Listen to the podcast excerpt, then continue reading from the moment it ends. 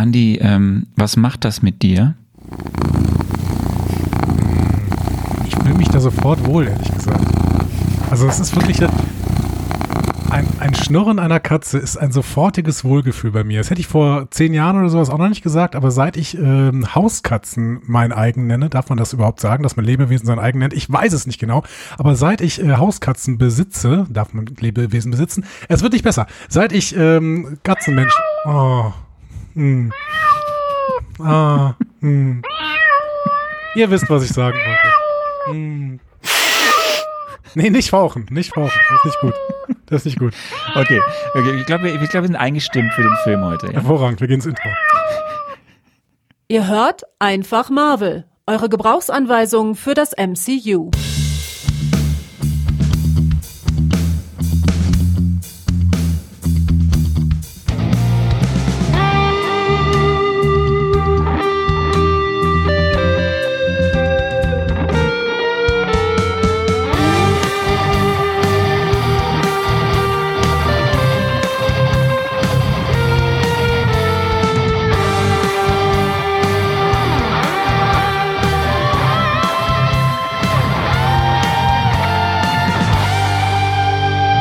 Willkommen zu Einfach Marvel, eurer Gebrauchsanweisung für das Marvel Cinematic Universe. Ich finde es immer wieder seltsam, dass mich Leute dabei zu, äh, dass mir Leute dabei zuschauen, wie ich Cinematic sage.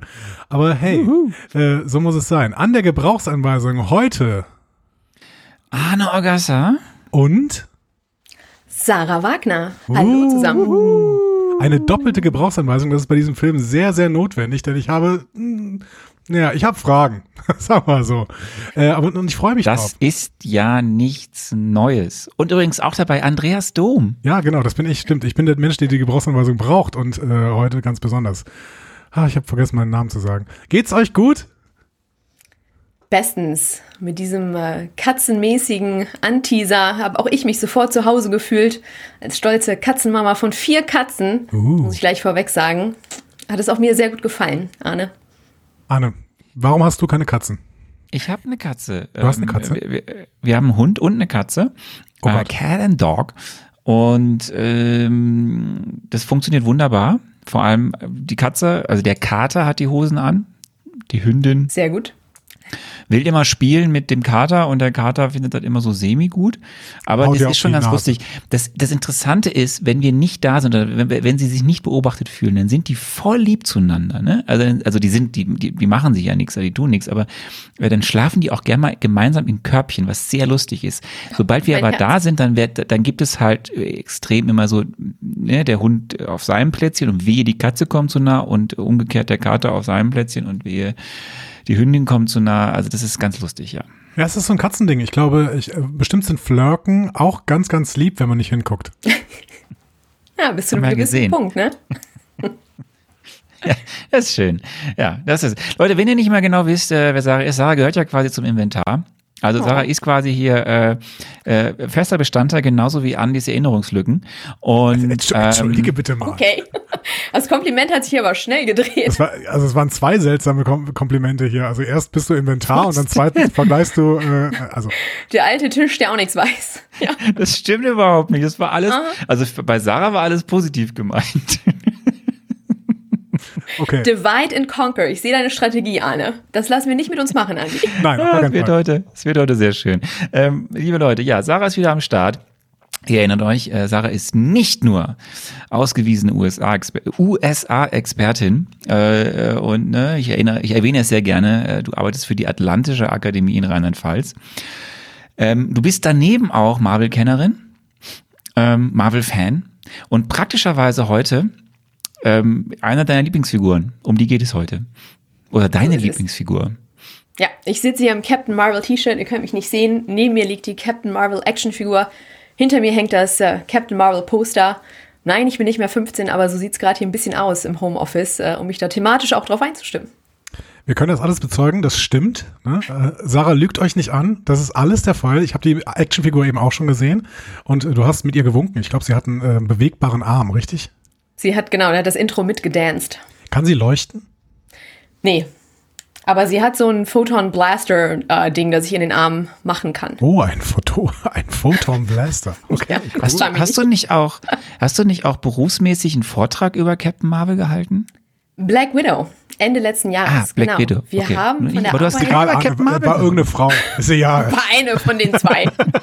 Nein, ich dachte, du hättest auch über Captain Marvel einen Vortrag gehalten.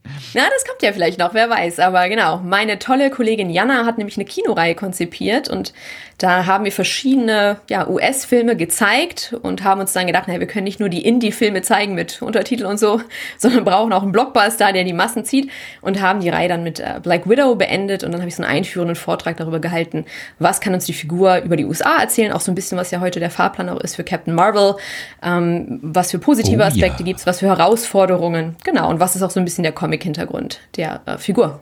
Und äh, das sind Präsenzveranstaltungen in Kaiserslautern. K-Town, ganz genau. Okay. Ja, das war letztes Jahr noch unter natürlich hohen Corona-Auflagen. Das heißt, es, wir konnten leider auch nicht so viele Leute ja ins Kino lassen, obwohl das auch freier Eintritt war und alles, aber mussten natürlich Abstände äh, und ja, Gruppengrößen einhalten, alle mit FFP2-Maske, den ganzen Film.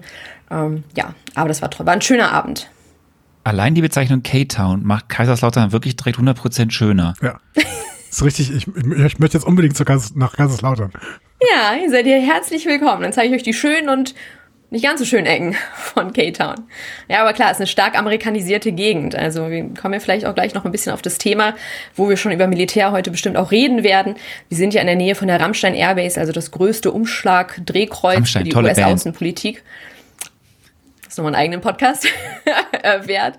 Genau, aber das heißt, wir sind natürlich eine sehr amerikanisierte Gegend, weil wir hier in Rheinland-Pfalz knapp über 50.000 AmerikanerInnen vor Ort haben. Apropos Amerika, wenn wir die schon mal hier haben, mega Übergang, mega Übergang. Smooth. Ja, gelernt, ist gelernt ist gelernt, ne? Gelernt, gelernt. Das ist, das ist dieser Medienmensch. Ähm, äh, es ist ja schon wieder etwas länger her, dass wir mit dir ausführlich gesprochen haben. Das war bei Spider-Man. Auch wenn du ja damals äh, vor ein paar Wochen schon Gast bei uns in der Gala warst, äh, Ende des Jahres. Aber das hat sich ja so ein bisschen etabliert. Lass doch mal so kurzer Blick in die USA. Wie, wie, wie, wie, hält sich Biden? Wie schaffen es gerade die Republikaner, die, die Demokratie zu zerstören? Ja, was gibt's denn da so alles? Was gibt's alles für Hiobs-Botschaften?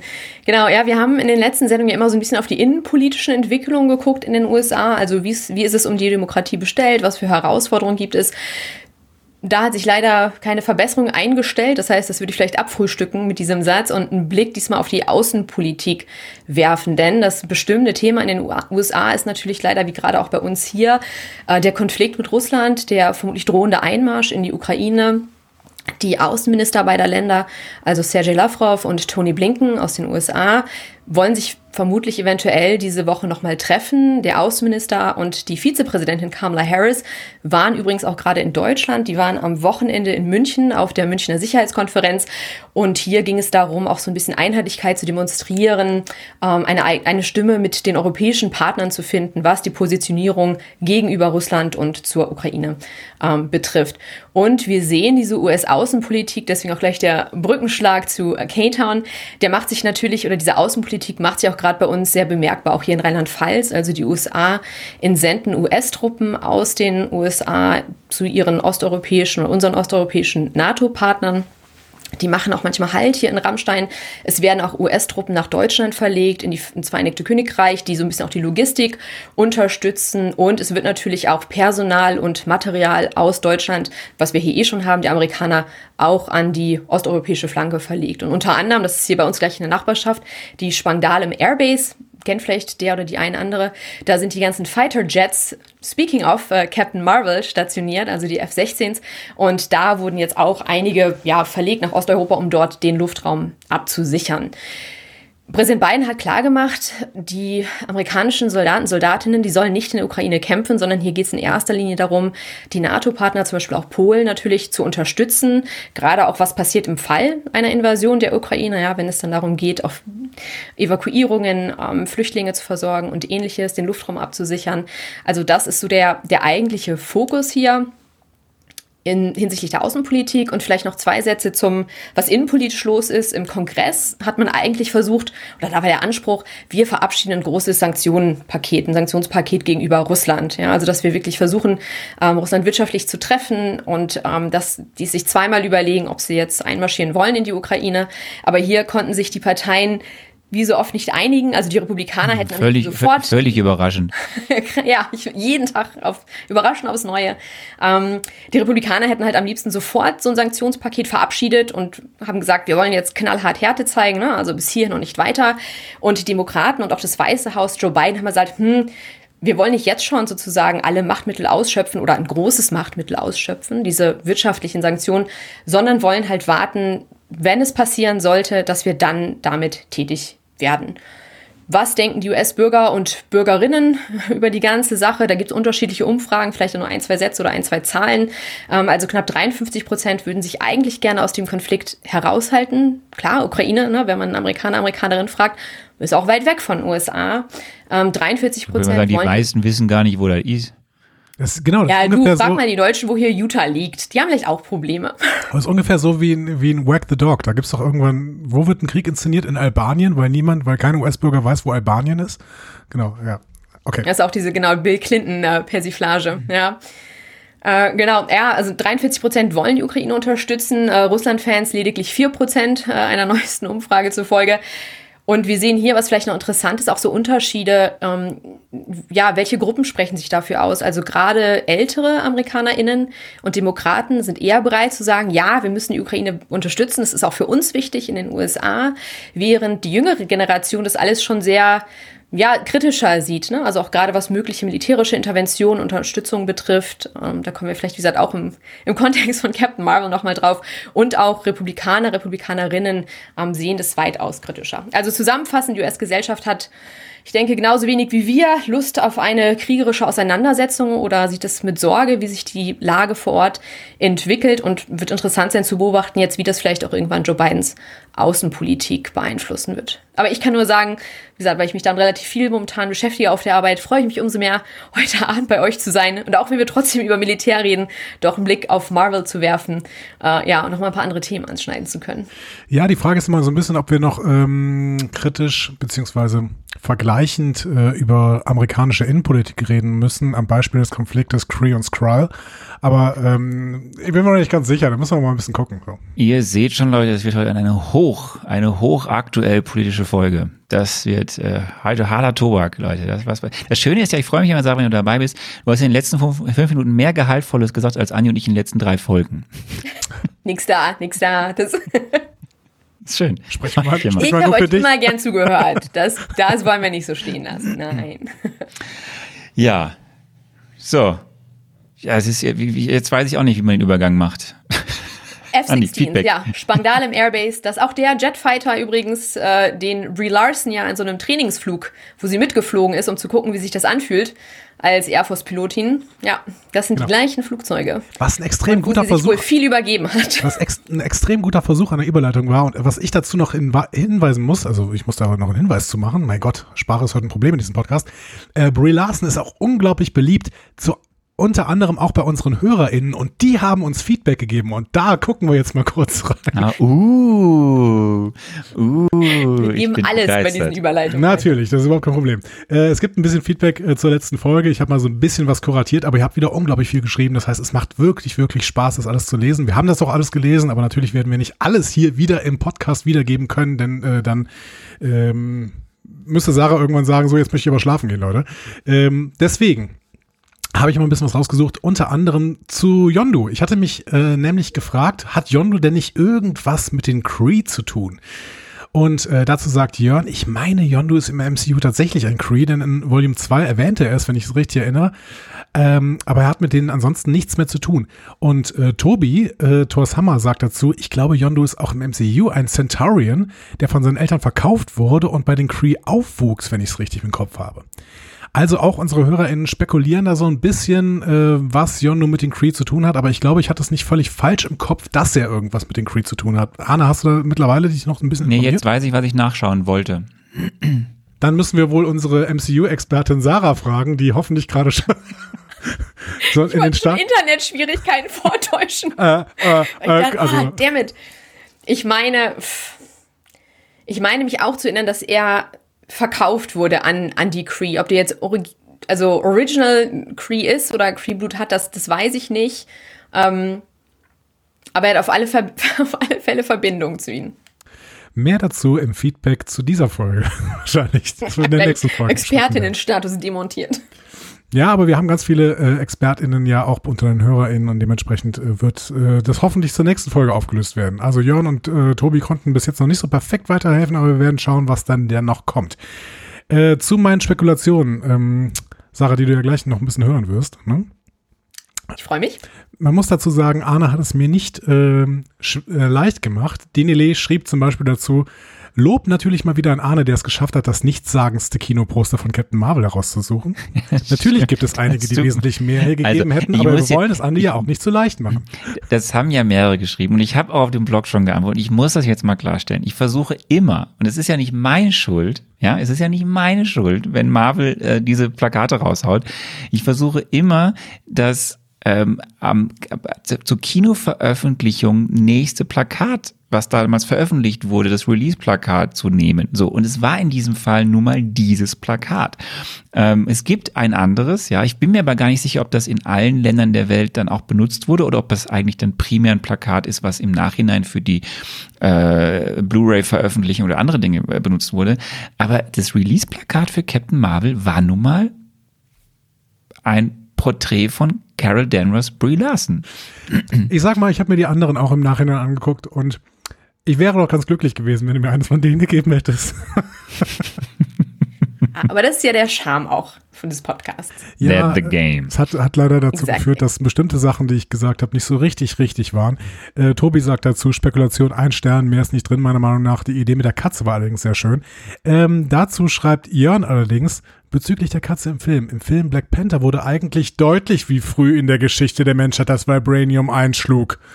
Äh, Mit diesem, Richtig. Ton, mit diesem Ton habe ich das zumindest gelesen. Also, ich glaube, das war so. Aber er sagt, Diese Erinnerungslücken. er sagt auch, der Jörn, da es wieder sehr, sehr schwer war, überhaupt etwas zu treffen, vergebe ich auch wegen Stan Lee drei Sterne. Ähm, Das ist ja, das ist ja, das ist ja Bullshit. Es tut mir leid. Du Arne erlaubt Pity-Punkt. Ja. Ja, Also, wir ich- werden da ja später möchte, zukommen. ich möchte da noch zwei Punkte zu aufführen. Ja, Tina schrieb nämlich, schade, Andi, schon ganz am Anfang vor dem eigentlichen Spekulatius hast du so gute Gedanken gehabt, die du dann später gar nicht mehr oder kaum verwendet hast. Obwohl Arne sogar anerkennt von Andy Sherlock Holmes gesprochen hat. Wahrscheinlich haben dich die ganzen Infos aus den Comics dann wieder verwirrt. War auch echt kompliziert, daher kann ich leider nur einen Stern geben. Also ich sehe schon, es gibt Kritik gegen meine Spekulation, aber sie richtet sich eigentlich mehr gegen dich. Geschickt gedreht. Aber Anni, Ja, wie ist ja, das ja. eigentlich für dich, wenn du dieses Feedback liest, so als Lehrer? Das klingt ja immer so ein bisschen, als hätte man das unter so einen Aufsatz geschrieben. Ne? Ja, so im Grundzug schon gut bemüht, aber Ja, es ist wie immer, Noten machen alles kaputt. Aber gut, ähm, wir, wir, ich, ich hab, es, es gab ja auch durchaus positive, äh, positives Feedback. Zum Beispiel von Van der Fietz. Hallo zusammen, ich gebe der Spekulation von Andy 5 von 5 Sternen. Er hat endlich den Stan Lee Cameo voll getroffen. Absolut genial, ansonsten kann man nicht viel gewinnen. Das Poster gibt nicht wenig, äh, gibt wenig her. Arne, was sagst du dazu? Ja, wir werden ja gleich hören, was du zum Stan Lee Cameo nochmal gesagt hast und dann wissen wir auch, warum du ihn getroffen hast. Gut, ne? ähm, es gibt aber noch ein Feedback allgemein zum Podcast. Wie wär's, wie wär's für, für, für, für die Spekulation Endgame? Du sagst einfach, der Film hat einen Anfang und ein Ende. Das ist ein guter Tipp. Danke. Werde ich nächste Woche mal gucken, dass ich das so vielleicht erzähle. Aber bei Endgame weiß ich ja schon ganz viel. Ne? Also hier mit Ja, sicher, äh, Captain, sicher. Captain Marvel äh, wird irgendwann landen in einem Feuerball und äh, außerdem kommt Rettet den Tag. Außerdem kommt Paul Rudd aus dem Quantenuniversum. Äh, Universum. so, ähm, zum Podcast allgemein schrieb noch VFabsG. VFabsG schrieb, Hallo zusammen, bin noch mittendrin am Folgehören, da ich mir die Folge meist so einteile, dass sie bis zum Mittwoch reichten. Danke, Oh. Kapitelmark. geschickt. Das finde ich total toll, weil es die erste Rückmeldung ist, dass unsere Kapitelmarken von irgendwem wahrgenommen werden. Also Leute, ähm, ich, ich habe manchmal das Gefühl, dass Kapitelmarken so ein, ähm, so ein Podcaster-Ding sind und HörerInnen eigentlich keine Kapitelmarken oder Sprungmarken. Bei äh, Spotify kann man ja nur Sprungmarken nutzen, aber das ist quasi, wenn ihr auf den Podcast klickt, könnt ihr unten drunter so einen Text lesen und da sind so ähm, Zeitangaben drin und da könnt ihr draufdrücken bei, bei Spotify und dann springt ihr zu einem bestimmten Kapitel. Ich habe immer das Gefühl, das wird von niemandem genutzt, aber schreibt doch jetzt vielleicht mal in die Kommentare, ob ihr das nutzt. Würde mich jetzt einfach persönlich mal interessieren, weil es doch tatsächlich ein bisschen mehr Arbeit ist, das zu machen. Und wenn es ähm, außer VFAPSG niemand nutzt, werden wir es natürlich trotzdem weitermachen für VFAPSG, aber das wäre dann trotzdem schön zu wissen. Das war's mit Feedback. Arne, du darfst wieder übernehmen. Ich lehne mich zurück. Tschüss. Nee, das ist ja anders diesmal. Das ist ja anders diesmal. Wir, wir, wir, wir, bevor wir richtig einsteigen, müssen wir, wir sind ja im letzten Jahr. Wir sind im, im, im, im letzten Jahr äh, der Phase 3 des MCUs. Und das heißt, wir sind im Jahr 2019. Das ist ja überhaupt eigentlich das letzte Jahr. Das letzte Jahr, als wir gelebt haben. Stimmt. So. Danach fängt eine neue Weil das- Zeitrechnung an. Danach Ja, fing dann schon. Covid an. Genau. Post- Und Post-Corona, ähm, deswegen PC. müssen wir mal ein bisschen nochmal, wie wir es ja immer tun, äh, jetzt, äh, bevor wir dann zu den letzten drei Filmen kommen im Jahr 2019, auf dieses Jahr schauen. Und ähm, soweit ich äh, das richtig sehe, hast äh, du diesmal äh, zusammengetragen, was da eigentlich passiert ist. Ähm, ja, habe ich tatsächlich. Ähm, aber vielleicht gehe ich dann bei dem Rückblick aufs Jahr 2019 erstmal in die südliche Hemisphäre von uns aus gesehen. Ähm, nämlich unter anderem nach Brasilien. Äh, da ist nämlich 2019 ähm, etwas passiert, was bis heute Auswirkungen hat und was tatsächlich bis heute keine richtig positiven Auswirkungen hat, nämlich ein neuer Präsident ist gewählt worden, Jair Bolsonaro. Ähm, ja, wie kann man ihn am besten beschreiben? Sarah, als Politikexpertin, möchtest du da was zu sagen? Bisschen so der Cousin von Trump, ne? Ja.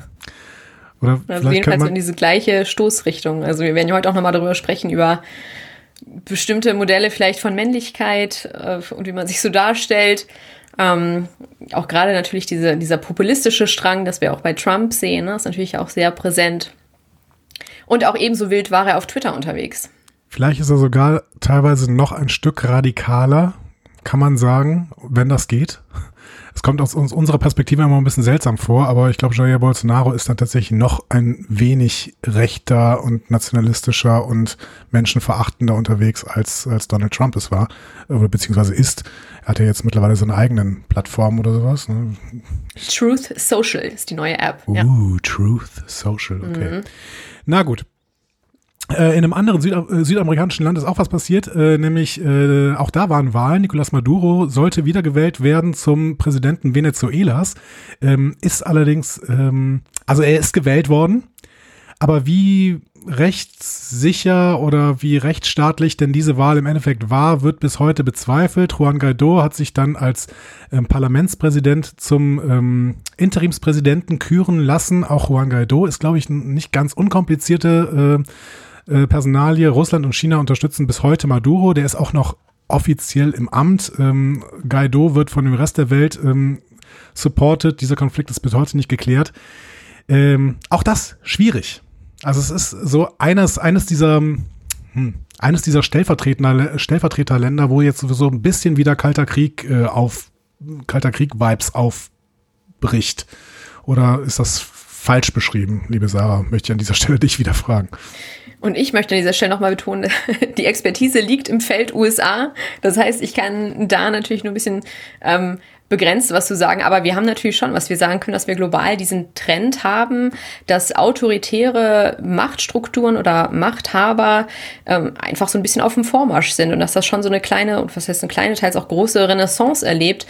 Ähm, und wie gesagt, wir das nicht nur in den USA sehen, sondern auch in den Ländern, die du beschrieben hast. Ja. Ähm, wir kommen auch noch zu einem Ereignis äh, in der Ukraine. Du hast eben schon über die Ukraine gesprochen, weil es auch da eben gerade so ein bisschen, äh, was heißt ein bisschen, also sehr problematisch aussieht in der Ostgrenze äh, der Ukraine vor allen Dingen. Ähm, Volodymyr Zelensky, der äh, derzeitige Präsident der Ukraine, ist 2019 an die Macht gekommen. Und was viele ja nicht so richtig mitbekommen, der ist Fernsehstar. Der war vorher tatsächlich, hatte eine satirische Fernsehsendung und hat darin einen Präsidenten gespielt, den Präsidenten der Ukraine. Und ist dann tatsächlich zum Präsidenten der Ukraine gewählt worden. Ähm, ist ein bisschen so. Nee, ich möchte den Vergleich mit, ähm, nein, ich möchte den Vergleich einfach nicht machen. Wolltest du es mit Captain Marvel vergleichen? Du musst Ja. nur stark fest genug an dich glauben und dann, dann wirst du dein eigener Held. Ja, ich war eher mit Frank Underwood unterwegs, aber dann habe ich mir gedacht, ja, besser, besser, besser nicht machen. Und Lass mal Kevin Spacey hier ausklammern. heute. genau. Äh, jetzt steht die Ukraine. Den haben wir noch bei Annette Benning später. Annette Benning? Tatsächlich? Stimmt. Oh Aber gut, ja, gut. Ja, da kommen wir nachher Ja. hin. Ähm, genau. Äh, haken wir die Ukraine an dieser Stelle auch mal ab. Es gab äh, leider auch noch das Attentat auf die Moschee in Christchurch in Neuseeland, äh, gefilmt auf Facebook. Das war, glaube ich, so das äh, ganz Besondere an diesem, äh, an diesem Amoklauf, ähm, dass das live eben gestreamt worden ist. Ähm, ganz, ganz fürchterlich und ähm, ich fand es damals sehr, sehr beeindruckend, wie Neuseeland, wie offen Neuseeland und wie Transparenz und wie ähm, ja, wie die offene Gesellschaft hochhaltend Neuseeland damit, damals damit umgegangen ist. Also ich, ähm, Eigentlich auch irgendwas Schönes in dem Jahr passiert? ja, tatsächlich. Also ähm, eine Sache muss ich noch sagen, die nicht so schön war. Die Notre Dame ist in Flammen aufgegangen. Ähm, aber es wurden innerhalb von einer Woche äh, eine Milliarde an Spenden zusammengesammelt. Das ist auch beeindruckend, ähm, ähm, wenn man mal denkt, wie viel äh, Milliarden denn so gegen den Welthunger pro Jahr gesammelt werden. Musik, der große Durchbruch von Be- Billie Eilish. Na, ist das nicht was Schönes? Hurra! Ja. Okay. Ja, doch, doch, doch, doch. Das Album war When We Fall Asleep, Where Do We Go? Äh, Sie hatte schon vorher ein paar Jahre Musik gemacht, aber das war dann final wirklich ihr Durchbruch. Ansonsten werden die Charts weiterhin von Leuten wie Ed Sheeran und Shawn Mendes bestimmt. In Deutschland äh, rast an Mike Kantereit zum Album des Jahres damals. Hey, der Witzka, ja. Oh Gott, ja. Oh Mann, ja. Und äh, erfolgreichste Künstler in Deutschland? Arne, was sagst du im Jahr 2019? Ich habe da schon in Kenia gelebt, ich weiß es nicht. Capital Bra, Samra, Apache, Ja. Apache, das ist genau meine Musik. Apache du. 207. Äh, ja, von denen wir einfach keine toll. Ahnung haben. Äh, kommen wir doch zum Kino, würde ich sagen. Ne? So. Ähm, was war denn wohl der erfolgreichste Film? Punkt. Ja, den haben wir nächste, übernächste Woche. Genau. Im Jahr, erfolg- erfolgreichster Film im Jahr 2019 war natürlich Endgame. Und ich möchte jetzt mal kurz die Charts vorlesen. Auf Platz 2 war König der Löwen, auf 3 Toy Story 4, auf 4 Eiskönigin 2, auf 5 Captain Marvel, auf 6 Star Wars, Star Wars 9, auf 7 Spidey Far From Home, auf 8 Aladdin. Warum sage ich das so? Weil das alles Disney ist. Disney hat in diesem Jahr sieben Filme, die über eine Milliarde eingenommen haben. Das ist unfassbar. Ja, und erst auf neun kommt dann mit Joker ein Film, der nicht im Disney-Konzern produziert worden ist. Das ist wirklich äh, krass, wie 2019 die Marktmacht von Disney explodiert ist nochmal. Was war denn so euer Film-Highlight 2019? Ja, fang du mal an. Ich habe so viel geredet. Ja, also wir reden ja noch über zwei weitere MC, also über drei MCU-Filme. Ich, das Ding ist, mein Problem ist ja, dass dieses 2019, das, das verschwimmt alles total. Das ist ja gar nicht so lange her. Ne? Das müssten wir eigentlich alles aus dem SF, FF sagen können, was da passiert ist. Aber durch Covid ist das alles so unfassbar weit weg. Deswegen kann ich mich gar nicht mehr so genau dran erinnern. Ähm, auch schon was ich Captain auch Marvel. gesehen Ja. habe. Erinnerungslücken zu stopfen. Ja, aber ich habe auch, wie gesagt, ich habe ja ein paar deiner Notizen gesehen an. Ja, ich habe auch gedacht, so, aha, war das 2019? Sieh an. Ich Also ich, erinnere mich, aber ich muss schon sagen, dieser, die Marvel-Filme, die auch diesen Event-Charakter haben, ne? also so mit Mitternachtspremiere, ich erinnere mich wirklich am meisten ganz klar an Captain Marvel und an Endgame, weil das auch immer so ein Happening war. Also ich weiß noch, wir sind dann nachts zur Endgame-Premiere gefahren, irgendwie fing dann an um Mitternacht, dann irgendwie ging ja auch tausend Stunden, wurden noch geblitzt auf der Rückfahrt und dann morgens total übernächtigt zur Arbeit äh, im Captain America T-Shirt. So an so daran erinnere ich mich halt, weil das wie gesagt diesen Event-Charakter hatte. Aber was die anderen Filme betrifft, da, das könnte ich gar nicht mehr einordnen, ehrlich gesagt, oder was mich da so im Kino, was ich gesehen habe. Doch, Ich glaube, das, war, das, das, das war schon ein Hinweis auf, äh, auf Endgame. Hier, du bist im Captain America T-Shirt am nächsten Morgen gegangen. Das ist ein Hinweis. Ich muss das verarbeiten für, mein, für meine Spekulation. Ich mich an Nee, einen das, das Film, war der, sauber, das hatte ich zur Hand von den tausend Marvel-T-Shirts, die hier rumfliegen. einen Film, der nicht so ein Blockbuster war, wobei auch total erfolgreich, aber die, der, der echt, der echt toll war, war äh, 1917. Ähm, Speaking of War, ja, sehr schön. Das, das, ja, aber das ist dieser Film, der so aussieht, als wäre er als One-Shot gedreht worden, wo man so zwei äh, Soldaten äh, im Krieg, im, War das im, Nolan? Im Ersten Weltkrieg. nee. Nee, das, war, nicht Dunkirk, Nolan. Ne, was ich gerade meine, ja. Und das ist ein extrem intensiver ähm, Film, der einfach nur diesen beiden Soldaten folgt, äh, wie sie versuchen, von einer Front zur anderen Front zu gelangen. Und das ist sehr, äh, sehr bedrückend. Ich würde sagen, keine leichte Kost. Keine leichte Kost. Ja. Also ich habe ich habe mir im Nachhinein mal angeguckt, was ist alles, was alles überhaupt lief. Ich habe die, diese gesamten Disney-Filme nicht gesehen. Ich habe tatsächlich nur drei Filme gesehen in diesem Jahr im Kino. Zumindest sind mir keine anderen aufgefallen. Es ist krass, wie wenig ich mittlerweile ins Kino gehe. Also seit, mhm. seit 2019 gar nicht mehr, aber in 2019 habe ich zumindest noch drei Filme gesehen, nämlich Rocket Man, den ich richtig gut fand, äh, Yesterday, den ich von vor allen Dingen von der Prämisse richtig gut fand. Ähm, Ne? Also ich weiß nicht, ob ihr die Prämisse kennt. Äh, typ hat Fahrradunfall, wacht auf in einer Welt, die die Beatles niemals gekannt haben und er kennt Ach, aber alle ja. Songs. So, und wird deswegen vom äh, erfolglosen Singer-Songwriter zum besten Singer-Songwriter aller Zeiten. Ähm, und Knives Out, den ich auch sehr, sehr liebe tatsächlich. Und ich der war mich, richtig gut. Ich freue mich der sehr war Ryan Johnson, ja. was ein begnadeter Regisseur. Und das sage ich nicht nur, weil, ich hoffe, wir verlieren jetzt nicht schon 50 Prozent der Zuhörerinnen, weil ich auch The Last Jedi sehr liebe als Film. Aber Knives Out war wirklich sehr, sehr gut. Zu The Last Jedi kann ich gar nichts sagen, aber zu Knives Out. Ist das Star äh, Wars? Das ist Star ja. Wars. Okay. Der, das ist Anne bemüht ein höfliches Ist das nicht Sorry. Star Wars 9? Äh, 9? Sorry, raus. Ist doch Star Wars 9, oder? nee, ist das nicht 8? Nee, 8 war der Taika Waititi-Film. Äh, 9 ist, glaube ich, äh, Was, was jetzt? Schmeißen wir alles Star Wars gemacht. Meine. Nee, nee, das ist, äh, Moment, das ist 8, ja. Aber Taika Waititi hat doch keinen Star Wars-Film gemacht, du Depp. 9 ist doch. hier Rise of Skywalker. Taika Waititi hat doch einen Star Wars-Film gemacht. Quatsch. Nein. Gut. J.J. Ähm, Abrams, in, ja, da, Nixer, ja. Gehen gut. wir gleich weiter. Alles, alles klar. Also ich meine, das habe ich auch nie gesagt, Arne. Ich weiß nicht, warum du mich hier so zitierst, ehrlich gesagt. So, wir, wir, wir gehen mal, wir gehen mal jetzt, äh, wir kommen jetzt mal zum eigentlichen Punkt hier, zum, ja, zum, zum eigentlichen Thema des, zum eigentlichen Thema des, des, des heutigen Podcasts. Also wir steigen ein. Wir steigen ein in den 21. Film des Marvel Cinematic Universe mit der ersten weiblichen Leadrolle im MCU, einem nahezu weiblichen Kreativteam und einer Origin Story, die nebenbei extrem viel vorbereitet für die Zukunft des MCU, lieber Andy. Es geht zurück in die 90er, zurück zu Videotheken, Münzfernsprechern und Grunge. AOL und Alta Vista waren cool, und weil es Internet gab, hatte man auf der Erde anscheinend sonst nicht viel Zeit, irgendwas anderes mitzubekommen, weil sonst hätte man ja gesehen, was über einem so passiert. Es gibt überraschenden Cat-Content. Es gibt einen 25 Jahre jüngeren Nick Fury und eine Hauptdarstellerin, die, das kann man glaube ich so sagen, den späteren Badass View als zahmes, als zahmes Schaf wirken lässt. Ein Film mit vielen Gesichtern äh, oder verschiedenen Gesichtern. Mal Verwirrspiel um Freund und Feind, mal amüsantes Buddy-Movie, mal emotionales, ist es, ist es Fish Out of the Water Drama oder sowas? Ähm, mal die Light-Version eines Antikriegsfilms und irgendwo ein Film zwischen Feminismus Empowerment und Militärpropaganda. Auf jeden Fall ein Film, der mal wieder unfassbar erfolgreich war, aber auch sehr polarisiert, darüber werden wir heute sprechen und vor allem in den USA so einige Gemüter ziemlich erhitzt hat. Ähm, Vielleicht, weil der Film den Spiegel den USA vorhält. Auch darüber können wir später sprechen. Es gibt viel zu besprechen. Kommen wir also zu Captain Marvel. Kommen wir zu dem Film, der zwei Monate vor Endgame ran musste, was natürlich extrem undankbar ist. Und ein Film, der unfassbar hohe Erwartungen, an den unfassbar hohe Erwartungen gestellt wurden. Der Film wurde veröffentlicht am 8. März in den USA. Am 7. März kam er in Deutschland raus. Und äh, Leute, darum geht's heute, Captain Marvel. Uh. Und vielleicht bevor wir richtig in die Produktionsbesprechung einsteigen, ähm, wir hatten ja letztes Mal schon, und da habe ich dich hier ein bisschen verwirrt, lieber Andi.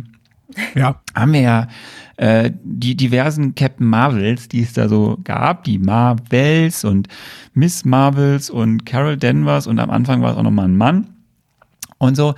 Ähm, das haben wir so ein bisschen, ähm, ja, ein bisschen besprochen. Und jetzt ist es ja sehr praktisch, dass wir Sarah hier haben. Und äh, Sarah ist ja nun mal ausgewiesener Captain Marvel Fan und kennt sich da auch ein bisschen aus. Und ähm, vielleicht fangen wir mal, fangen wir, äh, fangen wir in der Zukunft an und gehen nochmal kurz zurück, oder wie ist es? Also wichtig ist ja, dass das, worum sie in dem Film, woran sie ein bisschen orientiert, ist ja so ein bisschen das, was Captain Marvel so ab 2012 ist, oder?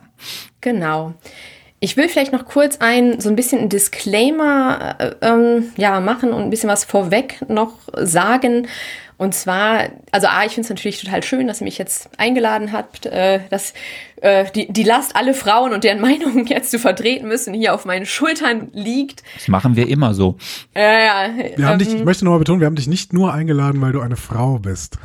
Danke. Das, das, das schreibe ich ins Tagebuch, das freut mich. Bitte.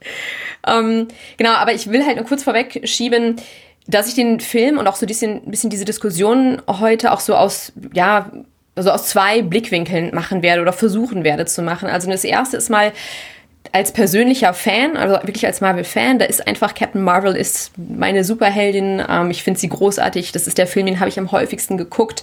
Ähm, ich habe es erwähnt, ich habe nicht nur vier Katzen, sondern auch vier jüngere Schwestern.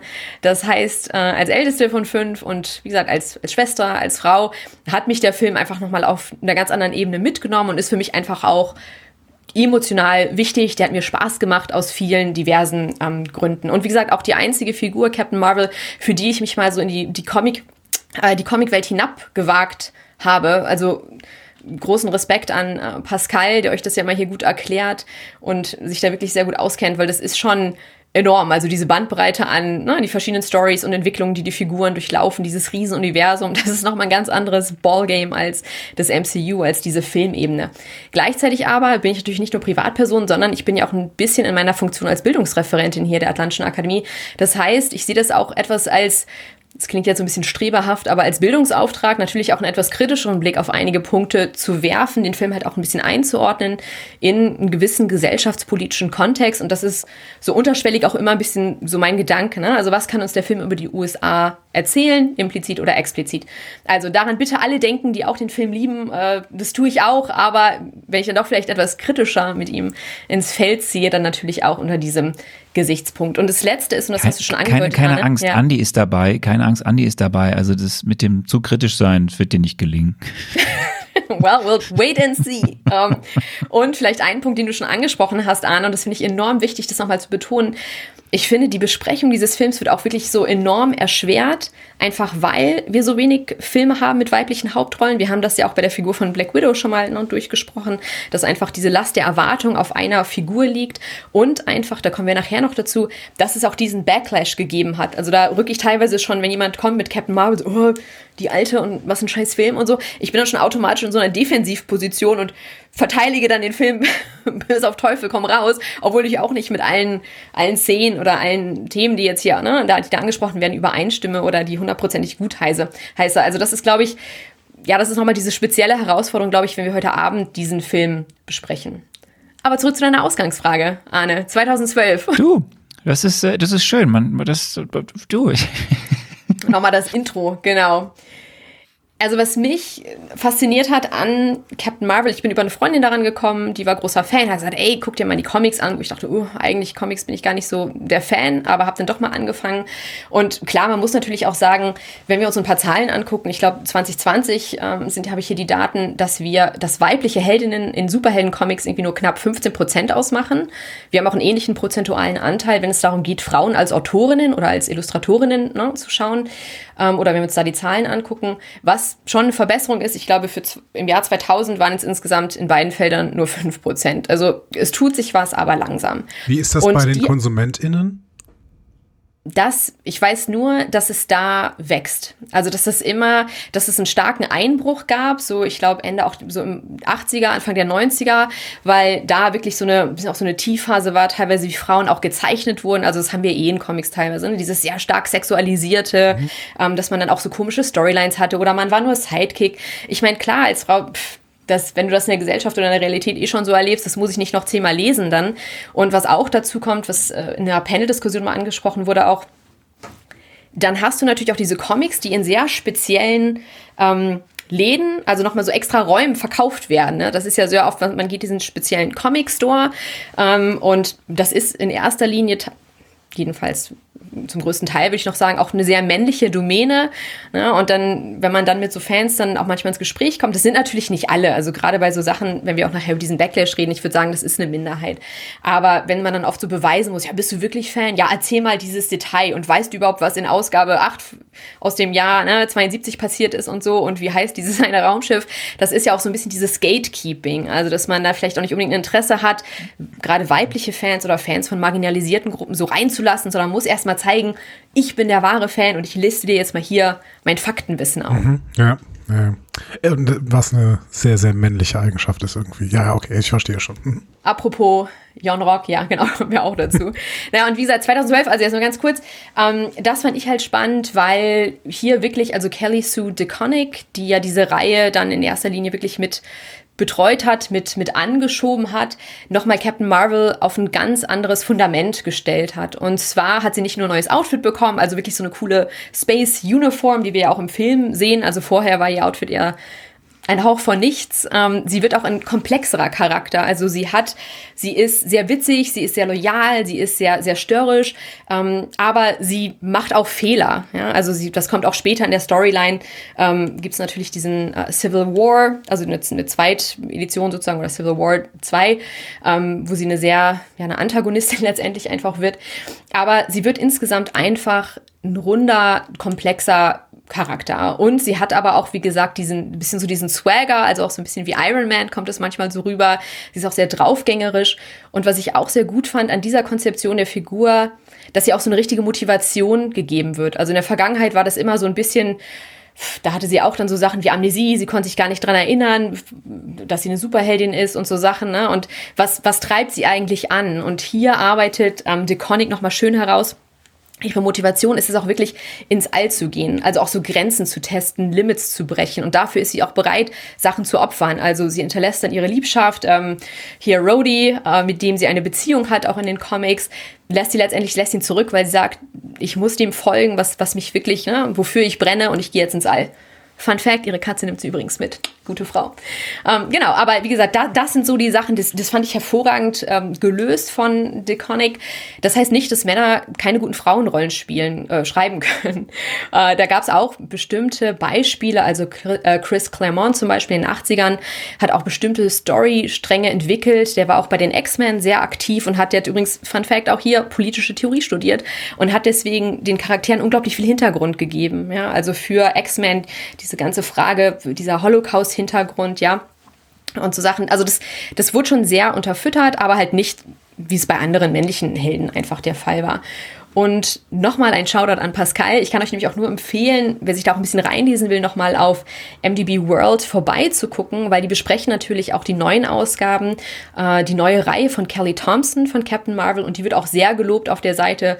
Und ich zitiere jetzt mal, äh, so gehören die Abenteuer von Carol Danvers zu den besten Marvel-Solo-Serien der letzten Jahre. Zitat Ende. Also wie gesagt, wie gesagt, Shoutout an Pascal. Also da hat sich auch einiges getan, gerade im Vergleich zur Vergangenheit.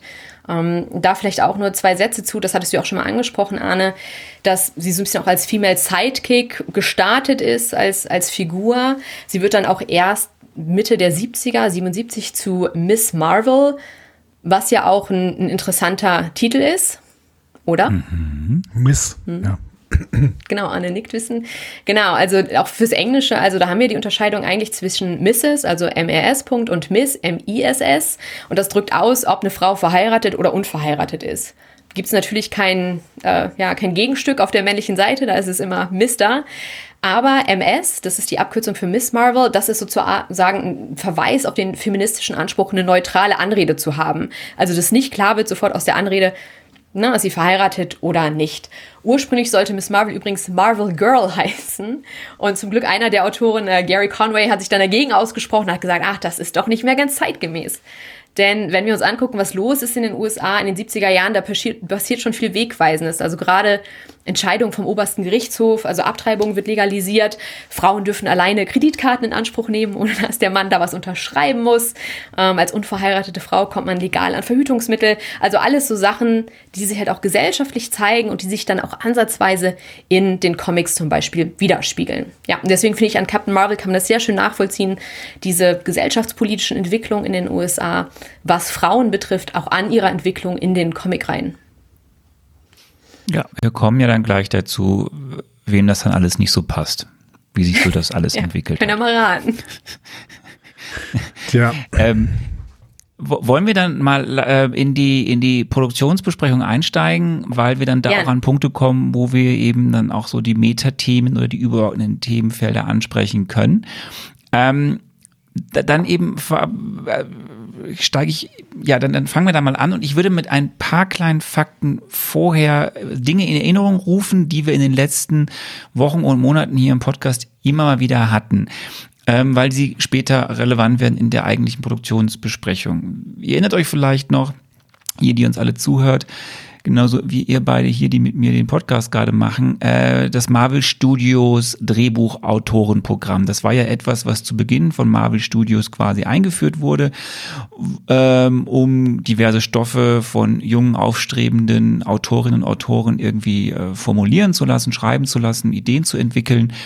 Und eine Person, die dabei war, war Nicole Perlman. Und ähm, die war von Anfang an dabei, hat bei diversen Filmen wie zum Beispiel Thor im Hintergrund ausgeholfen und hat von Beginn an äh, an Guardians of the Galaxy gearbeitet. Und ihr erinnert euch, das war die Story, wo es dann am Ende ein, ein bisschen Beef mit James Gunn gab, äh, wer denn jetzt nun wieder Story Credit oder nicht bekommt, weil James Gunn ja dann als äh, Regisseur das Drehbuch nochmal seiner Ansicht nach sehr stark umgeschrieben hat.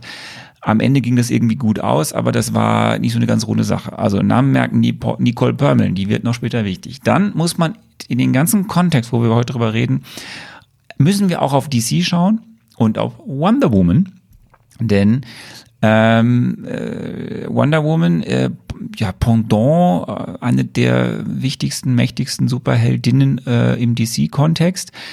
Ein Jahr zuvor auf die Leinwand hat er dieser Film das geschafft, da kommen wir auch nochmal später zu. Und DC hat schon sehr früh angefangen, eigentlich dieses Thema Wonder Woman äh, auf die Leinwand zu bringen. Ähm, lustigerweise in den 90er Jahren wollte es Joss Whedon machen. Auch das hatten wir ja schon ein paar Mal hier im Cast, dass wir über Joss Whedon gesprochen haben. Richtig Fahrt nahm das Projekt aber 2010, Anfang 2010 auf. Und relativ früh hat man eben sich entschieden, Patty Jenkins als Regisseurin für äh, Wonder Woman zu gewinnen und jetzt auch gern gemacht. Und Patty Jenkins, äh, haben wir letztes Mal schon gesagt, äh, das war die Regisseurin, die glücklicherweise, muss man ja im Nachhinein sagen, sich von Thor The Dark World verabschiedet hat, weil sie schon wusste, das geht nicht gut aus, weil ich darf nicht das machen, was ich gerne machen möchte. So, wir müssen auch im Hinterkopf haben, nochmal den Namen Isaac Perlmutter. ne, das ist der Typ, der so ein Problem hat mit Diversität und Frauen.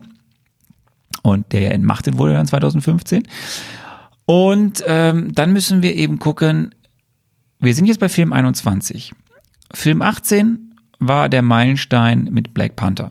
Äh, Black Panther. Ne? Mega erfolgreich, Black Cast, Black Crew. Dann hatten wir Film 20 mit Ant-Man and the Wasp. Endlich der erste weibliche Co-Lead. So, und sonst war aber bis dahin, was so das Thema Frauen im MCU anging, nicht so einfach. ja, nie so einfach. Ne? Also wir hatten irgendwie Frauenfiguren wie Pepper Potts, Peggy Carter in einem Film und dann auch mal hier und da noch mal ein bisschen in den Captain America Filmen darüber hinaus.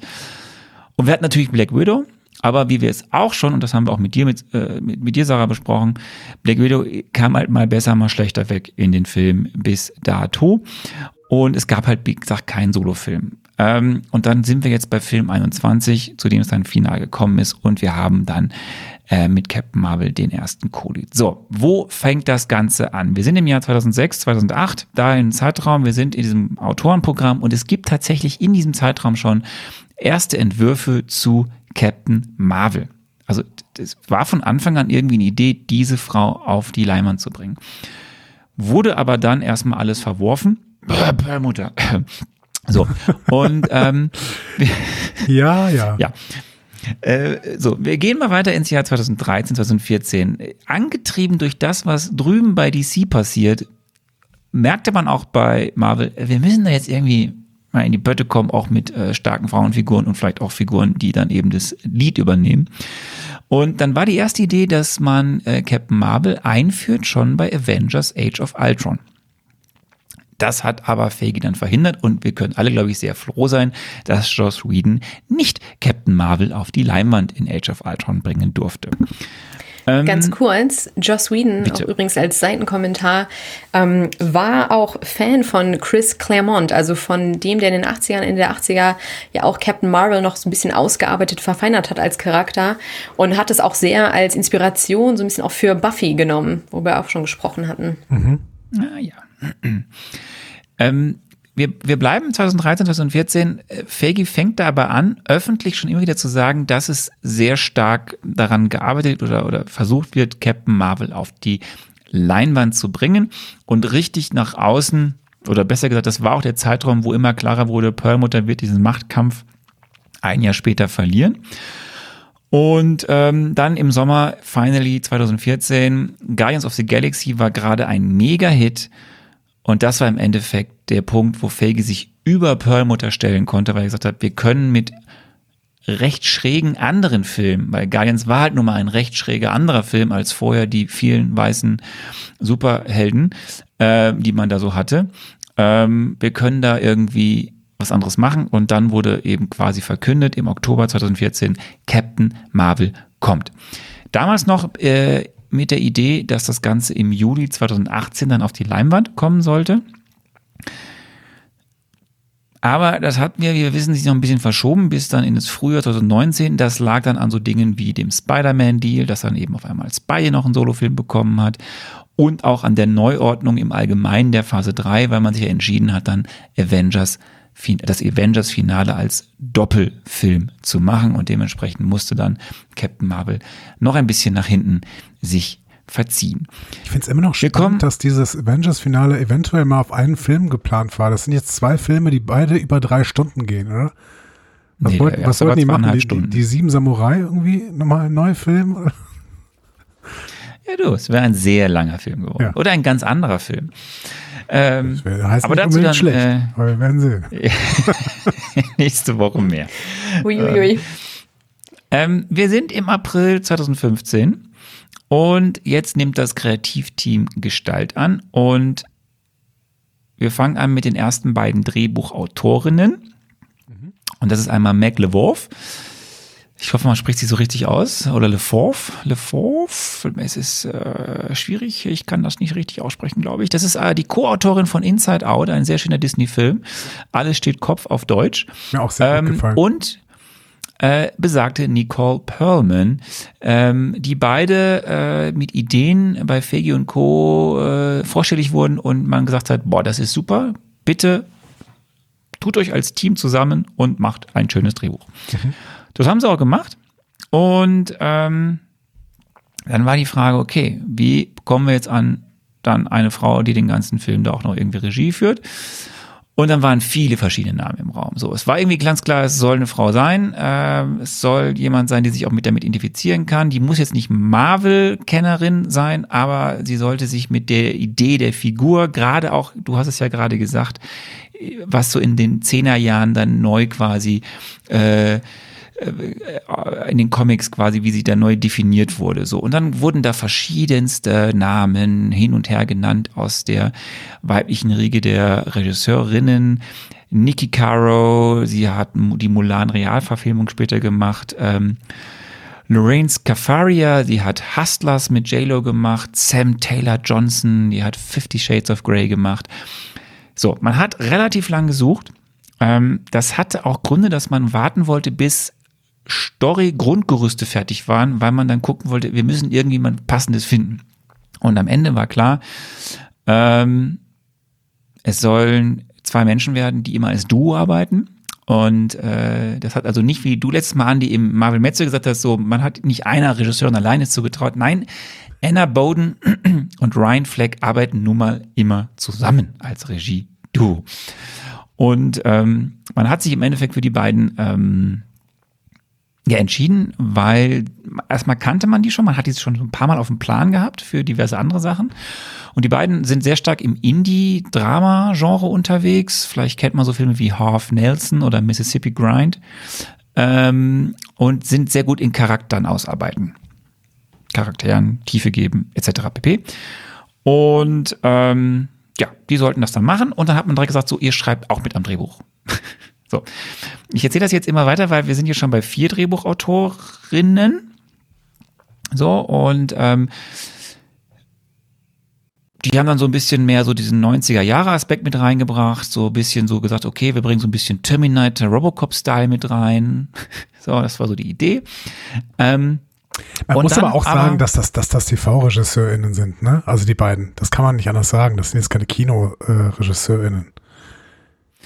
Ja, es sind keine großen Blockbuster-Regisseurinnen. Das sind also, Ja, also ja, haben die überhaupt einen Kinofilm gemacht? Die haben so ein bisschen Indie die haben gemacht. Indie-Filme gemacht. Im Indie gemacht und, und ansonsten halt TV, oder? Also, oder? Ja, es ist, äh, es ist eine andere Wahl gewesen. Also Kevin Feige hat auch tatsächlich im Interview mal gesagt, ähm, die beiden sollen sich um äh, die Charakterarbeit kümmern und äh, alle Action machen bitte die, F äh, die VFX-Leute. FXX-Leute, also die, die, die Special Effects Unit. Ja, die machen das einfach selber mit den Special Effects und, und ihr macht, ihr kümmert euch um, um, um die Charaktere. Frauen und so. Gedöns, darum kümmert ihr euch, wie es so schön ist. Ja. Ich gebe nur das wieder, was so zitiert wurde. du, Ähm, du bist auf jeden so. Fall nicht zu, äh, nicht schuldig zu machen für alles, was passiert ist. Das Das stimmt. Ähm, so, und weil man erst vier Drehbuchautorinnen hatte, hat man noch gedacht, man haut noch drei weitere äh, dazu. Und dann waren es am Ende sieben. Äh, Menschen, die an dieser Geschichte gearbeitet haben, weil dann äh, wurde noch die äh, Autorin von Tomb Raider, ähm, ähm, Geneva Robertson Droret dazu geholt. Das lag daran, dass wiederum eine der beiden ursprünglichen Autorinnen dann ein anderes Projekt übernommen hat. Und dann wurde noch äh, die beiden Autorinnen von Glow dazu geholt, äh, Carly Mensch und Liz, eieiei, da weiß ich jetzt wirklich nicht, wie man sie ausspricht, Flahive, Flahive, glaube ich. Ähm, und weil sieben immer noch nicht genug waren, hat man sich noch eine achte Autorin dazu geholt, die während der Dreharbeiten dann das Skript noch mal ein bisschen angepasst hat. Also am Ende waren acht Menschen davon, äh, also waren an diesem Drehbuch beteiligt. Ich möchte Wir können später darüber reden, ob das ein Auswirkungen hat auf dieses Drehbuch oder nicht. Wir Ja. werden später das Für bewerten. alle InteressentInnen, und ich weiß, die gibt es da draußen, Geneva Robertson Dorette äh, soll übrigens eine der AutorInnen für den nächsten Star Trek-Film sein, der 2023 im Dezember in den Kinos angesagt ist. Oh ja.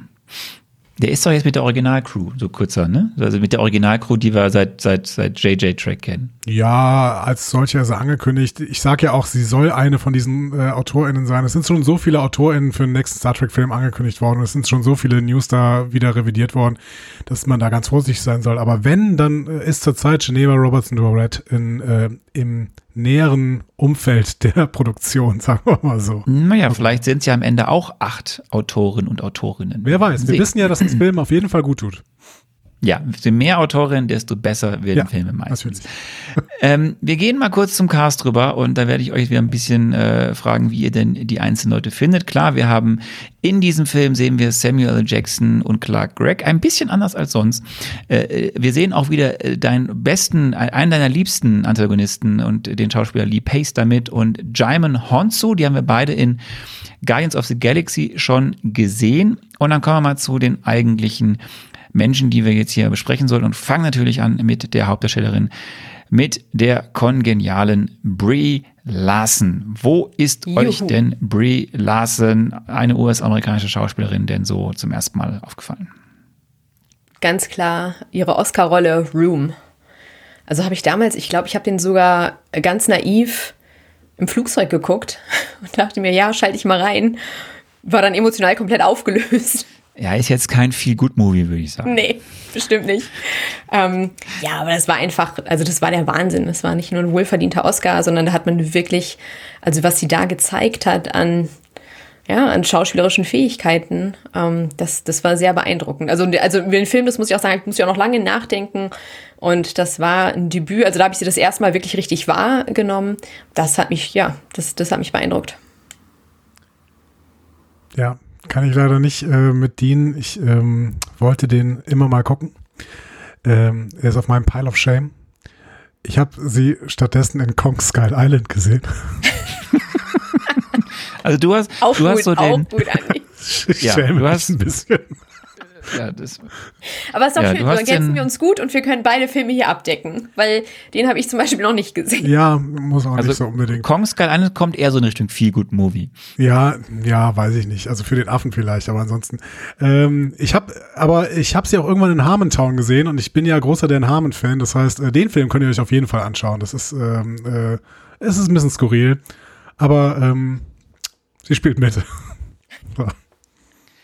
Äh, Wichtig zu wissen ist vielleicht, äh, Brie Larson wurde im Juli 2016 bekannt gegeben und ähm, Feige hat sehr lang, Feige, ich sage immer Feige, nee, Feige hat äh, sehr lang ähm, an ihr, also hat versucht, sie zu gewinnen für diese Rolle. Und äh, Brie Larson hat sich sehr lange Zeit gelassen, ähm, ob sie das möchte oder nicht. Am Ende wissen wir, sie hat es getan.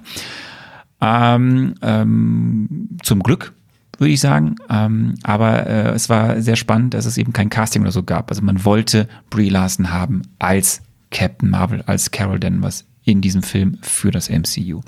Und Wichtig ich ist auch noch- Motivation, ja? ja, ihre Motivation auch interessant. Ne? Also du hast ja gesagt, sie hat sich das lange und ich glaube auch sehr sorgfältig überlegt, ob sie da einsteigen soll in so eine so eine Hype-Maschine natürlich auch mit Marvel oder in dieses Mhm. wirklich dieses globale Geflecht, in diese Fan-Community. Ähm, das verändert natürlich auch das eigene Leben. Sie ist ja auch eine relativ private Schauspielerin, ähm, die jetzt nicht unbedingt so das, das Rampenlicht sucht, würde ich sagen. Und sie hat sich auch lange Gedanken gemacht. Da gibt es auch ein paar gute Interviews mit ihr. Also was kann ich durch diese Rolle verändern? Ne? Warum sollte ich diese Rolle annehmen und was kann ich vielleicht auch für ja, für systemische, strukturelle äh, ja, Veränderungen anstoßen, dadurch, dass ich diese Figur verkörpere und was für Diskussionen kann ich dadurch anstoßen. Also die war sich auch sehr bewusst, was für eine Verantwortung damit natürlich auch einhergeht, diese Rolle zu spielen als Frau. Das ist es. Sie ist äh, politisch sehr engagiert, könnte man sagen. Und Ja. auch gerade im Bereich äh, Empowerment, Gleichberechtigung, äh, Stärkung von Frauen, Equal Pay, egal ob jetzt in Hollywood oder allgemein. Und möchte eben ein gutes Vorbild sein und äh, gerade jungen Frauen äh, auch mit dieser Rolle sehr Selbstvertrauen bringen. Und das hat sie, ich sag mal, das wird gleich noch Thema, äh, dass dieses, was sie rund um die Promo des Films äh, so gesagt hat, dann durchaus für ähm, Auswirkungen hat auf die Rezeption dieses Films, bevor dieser Film überhaupt veröffentlicht wurde. Dazu Schön später mehr. Ähm, wir kommen zu Ben Mendelssohn, lieber Andy. Ben Mendelssohn. Ja, Mendelssohn würde ich äh, sagen. Ähm, Ach, Mendelssohn, ja, ja, ja, ja, ja, ja, ja, der immer alles auf Deutsch. Keine Ahnung, nee, ich bin, ich bin auch kein Australier, aber äh, ich würde es aussprechen, äh, aus, aussprechen. So, dafür kann ich auch kein äh, Deutsch. Ähm, Bloodline hat er gemacht. Das war der die Serie, die mir letzte Woche nicht eingefallen ist, die ich aber gesehen habe und die nun wirklich keine Feelgood-Serie ist. Auch das kann man so an der Stelle Es sagen. wird hier keine Feelgood-Episode, habe ich Nee, das Gefühl. aber ähm, eine sehr, sehr gute Serie tatsächlich. Also wenn man sich wirklich schweres Familiendrama, wirklich schweres Familiendrama anschauen möchte, dann sollte man sich Bloodline auf jeden Fall mal geben. Äh, sehr, sehr gut ist es wirklich. Ähm, das war, ja, da bin ich auf Ben Mendelssohn gestoßen und äh, habe ihn da wirklich sehr, sehr genossen, seine Darstellung des, des bösen Bruders quasi. Ja, also er ist der böse. Bruder des Hauptcharakters, ja. Und ich glaube, man kann auch da, wenn man jetzt nicht die Zeit hat, ich weiß gar nicht mehr, wie viele Staffeln Bloodline hatte, aber ich glaube auch die erste Staffel an sich ist schön für sich mehr oder weniger abgeschlossen. Ja, ist sie. Also wenn man die mal so zwischendurch konsumieren möchte, ähm, kann man das auch sozusagen die erste Staffel tun und es- Ja, aber sehr, sehr zwischendurch, zwischendurch, äh, boah, was ist denn heute mit dem CH, SCH-Problem? Mein Gott, sind wir im Rheinland? oder? Zwischendurch ist, äh, ist sehr, sehr ist, groß gesagt, würde ich sagen. Ja, genau. Also zwischendurch, äh, das Bloodline ist sicherlich keine Serie, die man so nebenbei laufen lassen kann. Ne? Also dafür ist sie sich so wirklich. ein, ja, ja, man muss sich schon. trauriges fangen. Wochenende suchen und dann guckt man Room und Bloodline hintereinander. Ist, glaube ich, äh, Florida, ne? Also, Dann bringt man sich um. ja. Also spielt in Florida. Nix da. Dann sagt man, dunkel. wir müssen solche Ungerechtigkeiten bekämpfen. Ja. Dann wird der Kampfesgeist erst richtig wach, Arne. Ja, oder man ist halt danach total down. Also, Das darf man auch sein mal. sind wir, geht's weiter sind wir Cree Tag. oder Skrull hier? Ja? Frage ich mich. Ja, du, du kennst wahrscheinlich, Sarah, du kennst ihn noch äh, aus Rouge One, Star Wars Story. Rogue One. Ja, Rouge One wäre auch interessant, aber ganz genau aus Star Wars kenne ich ihn. Leute, ihr merkt heute, heute ist, durfte ich heute mir nicht ist, hingehen äh, lassen. Der war zu gut, heute die ist- Vorlage. heute ist Bad Word Day. Ähm, läuft hier richtig Rouge, Rouge. One spielt, glaube ich, in Pigalle in Paris. Aber das ist. Entschuldigung. Oh Gott. Es ist, ähm, mein, mein, äh, das Problem ist, ähm, es ist ein bisschen aus meinem kleinen Privatleben. Äh, Was, wo, wo, wo willst du jetzt andocken? Pack aus an. ich, ich, ich möchte erklären, warum ich so unfassbar müde bin. Ähm, es kommen gerade vier Zähne gleichzeitig. Nicht bei mir, aber bei einer anderen Person unseres Haushaltes. Und, Thema Bloodline, ähm, ne? Das äh, macht die Sehr Nächte kurz. So, Lashana Lynch, Ja, kannte ich nicht, ehrlich gesagt. Ich auch nicht. Die spielt die Maria Rambeau, britische Schauspielerin. Ähm, wie bei vielen britischen Schauspielern und Schauspielerinnen natürlich erstmal dort in sehr vielen Serien mit dabei. Ähm, die kennt man jetzt, also auch nach diesem Film, weil sie war die erste schwarze 007-Agentin Ah, im aktuellen äh, No Time to Die. Sie ist die Agentin, die wir da sehen und die zum ersten Mal eine 007-Nummer äh, trägt, ja. So, wir haben dann noch Gemma Chan. Sie spielt die Minerva. Ähm, über Frau Chan sprechen wir zu späteren Zeitpunkt. Das tun wir. okay. Ähm, das bringt dich jetzt auf eine völlig falsche Spur, Andi. Aber gut. Ähm, Annette Benning. Ja, Marvel, Dr. Wendy Larson, Supreme Intelligent, äh, ja, die kennt man auch schon seit vielen, vielen, vielen Jahren. Und man kennt sie aus American Beauty, wo wir bei Kevin Spacey wären. Aber gut, müssen wir ja nicht vertiefen. Nee, bitte nicht. Woher kennt ihr noch Annette Benning? den ersten Film mit Annette Benning habe ich tatsächlich im Flugzeug, das weiß ich noch genau, äh, im Flugzeug von den USA nach Deutschland zurückgesehen, auf Englisch. Damals war ich zwölf und habe Hello Mr. President geguckt. Hello, Mr. President. Ja, Yeah. mit, mit, ähm, hier, wie heißt Ant-Man nochmal? Paul Rudd. Nee, der Vater. Michael Douglas. Ja, der heißt Michael Douglas. Wie heißt der, wie heißt der Charakter nochmal? Ist ja egal. Auf jeden Fall mit Michael Douglas äh, als Präsident der President, genau, President äh, of the United States of America. Ähm, und Annette Benning, äh, die ihn quasi die Augen verdreht. Ja. Ja, sie hat, sie, hat, sie hat viele Filme gemacht, die der tiefsinnig waren, aber sie hat auch Mars Attacks gemacht. Der gut war. Ein Klassiker, ja. Ja. Aber ich würde jetzt ihn nicht tiefsinnig bezeichnen. Aber sie hat wirklich sehr, sehr viele gute Filme gemacht. Ne? Also ich äh, Ja, erinnere mich sie. da Das ist eine auch Institution in Hollywood. in Sachen Henry habe ich äh, irgendwann noch mal gesehen, hier mit Harrison Ford, den ich richtig gut fand oder sowas. Ja, ja, tolle, tolle Schauspielerin. Und dann kommen wir zum äh, Jon Rock. Jude Law. Ja. Sarah, leg los. Jude Law.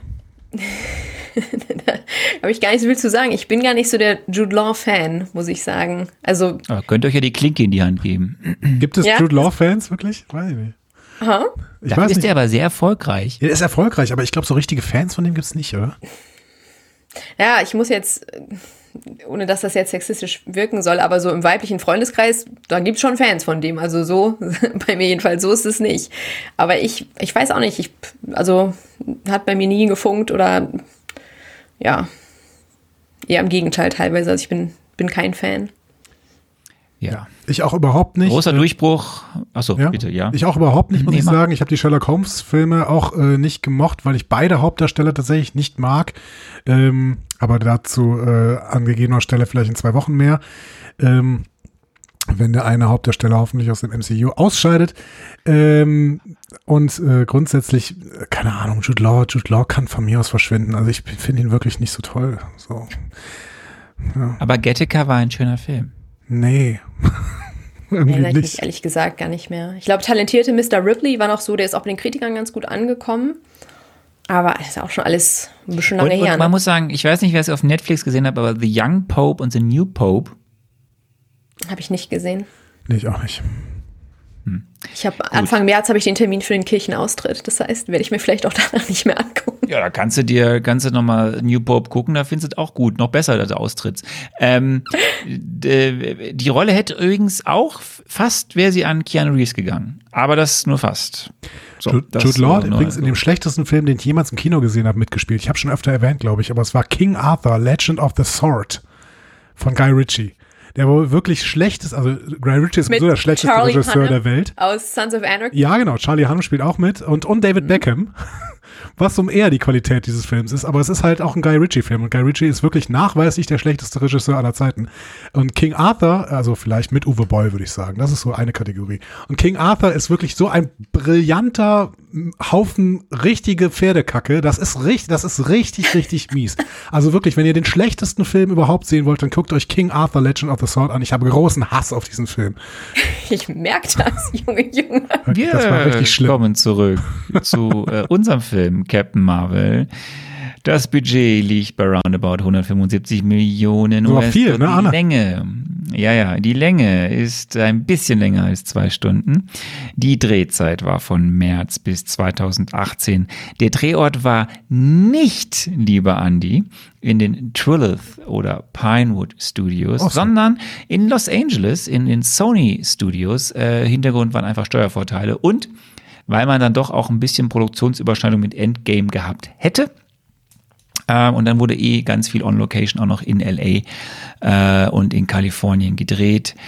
Ja, deswegen passte das ganz gut. Ähm, was könnten wir noch so ein bisschen über diese Produktion sagen? Goose, unsere allerliebste Katze, wurde von vier unterschiedlichen Katzenpersönlichkeiten gespielt. In den meisten Szenen aber Arne. war sie kom ich habe die gerade nicht, weiß ich nicht, habe ich nie aufgeschrieben. Bin ich jetzt echt Hast du nicht- das, Extra weißt du das notiert. etwa? Finde ich echt Justice cool. for the Cats. Ja. Und zwar, Okay. die Hauptkatze ist Reggie, die hat die meiste Arbeit geleistet auf dem Set. Und dann gab es noch drei Alternates, und zwar Archie, Gonzo und Rizzo, die eingesprungen sind, wenn Reggie müde war oder einen bestimmten Trick nicht vorführen konnte. Naja, die Katze, die am meisten äh, am Set war, war computeranimiert, weil Brie Larson hat nämlich eine Katzenallergie. Genau, und das, So, das hat mich so Punkt. tief ins Herz getroffen. und es gab Ähm. auch eine Katzenpuppe, die sie dann so halten konnte, wenn es halt so Nahaufnahmen, ich glaube, im Cock, einmal gibt es im Cockpit dann diese Nahaufnahme, ähm, die sie halten kann. Also wie heißt die Hauptkatze? Reggie. Reggie. Ich bin größerer Reggie-Fan als Jude Law-Fan, muss ich an dieser Stelle sagen. Absolut. Reggie darf sofort adoptiert werden hier. Nehme ich auch. Ähm, Im ganzen Film wird nicht einmal von Captain Marvel gesprochen, wem das aufgefallen ist. Äh, ja, wir, wir sehen ein perfektioniertes De-Aging oder wir werden darüber später reden, ob es perfektioniert war. Ähm, 50 Personen haben daran gearbeitet, dass äh, Samuel L. Jackson ja vor allem um 25 Jahre verjüngt wurde. Ähm, orientiert hat man sich an einen Film aus äh, dem Jahre 1997 mit ihm. Den kannte ich gar nicht. 187? Keine Ich habe auch Ahnung. nicht geguckt, was das, Doch, was das für ein Film ist. Und zwar, ich erinnere mich, weil ich damals, weil ich das nicht verstanden habe, den Filmtitel und ich glaube, das dann irgendwie recherchiert habe. Das ist, glaube ich, der Code. Ich glaube, in den USA, wenn ein Polizist erschossen wird oder irgendwie sowas. Also, das, das ist, glaube ich, so ein bisschen Crime oder schweres Setting, in so, ein bisschen Urban Setting oder sowas. Aber ich glaube, das, das ist irgendwie so ein Polizeicode oder so war das. Also, ich, aber ich habe den Film nicht gesehen, ich erinnere mich ja nur noch an den Titel. So, und äh, bevor wir jetzt so richtig in den Film einsteigen, ähm, das Ding ist, bevor der Film überhaupt in die Kinos kam, hatte er eigentlich schon äh, seine erste richtig große Kontroverse. Ähm, viele Menschen fanden den Film nämlich schon, bevor der Film in die Kinos kam, so richtig scheiße.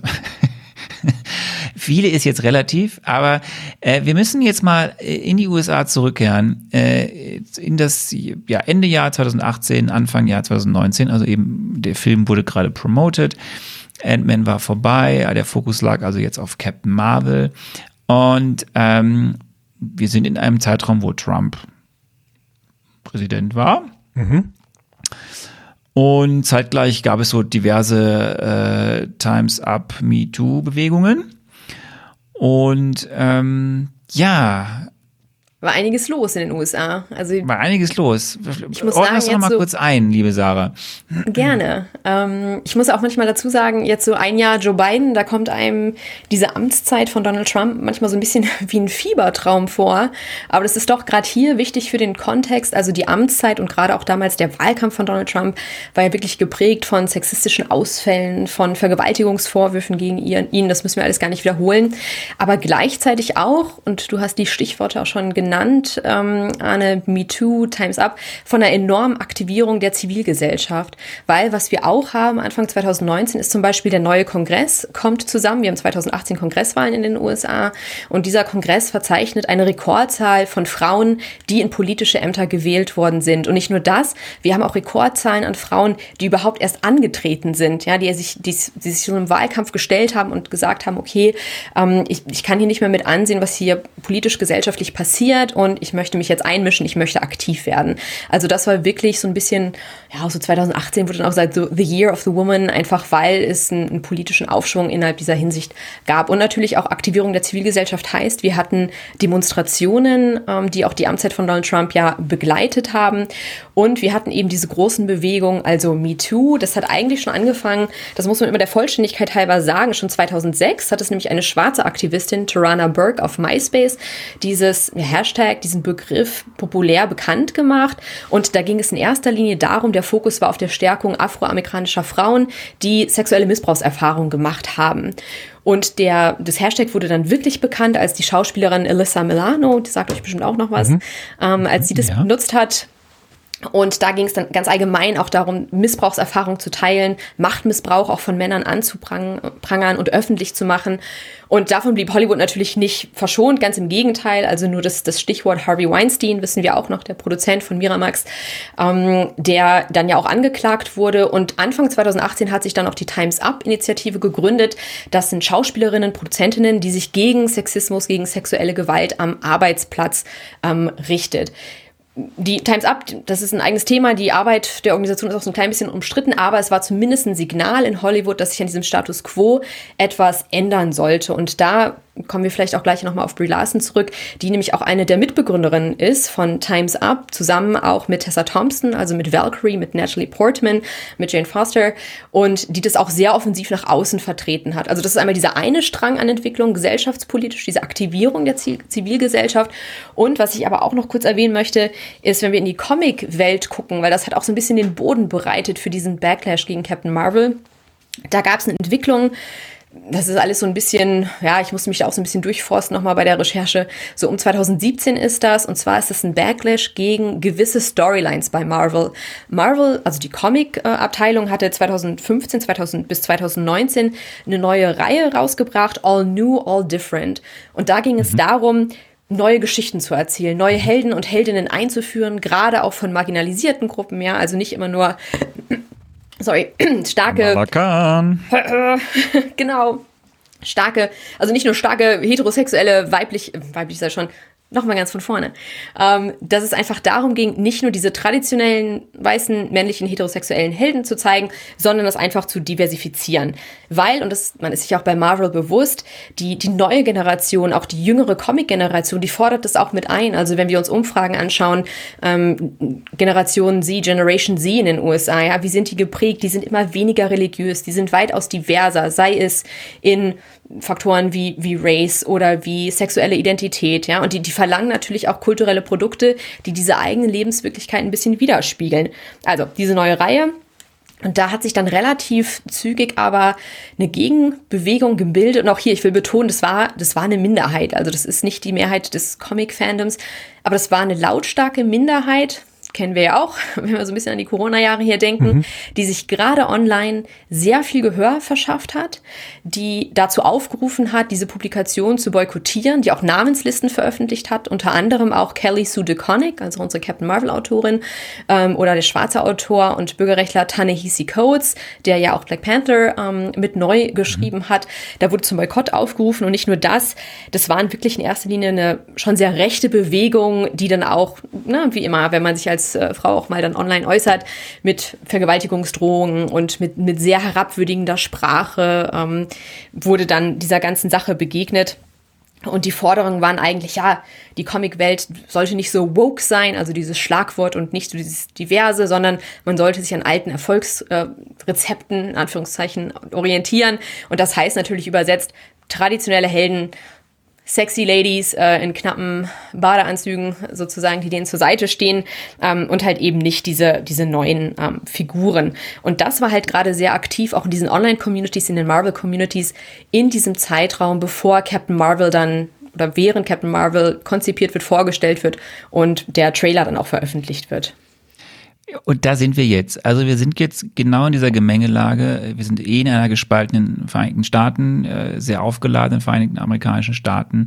Und dann kommt eben äh, Kevin Feige um, die, Feige um die Ecke und sagt, pass mal auf, äh, wir bringen jetzt hier Captain Marvel als erste Superheldin auf die Leinwand. Und das wird die übrigens die mächtigste Figur im bisherigen MCU sein. Das wurde ja vorher schon angekündigt. Und ja. das fand dann äh, diese gleiche Minderheit, von der du sprichst, so überhaupt nicht cool. Und dann wird's auch noch Brie Larson, die, wie du gerade alles erzählt hast, äh, ja auch eine gewisse, äh, äh, ja, gewisse Ziele verfolgt, äh, auch politisch aktiv ist.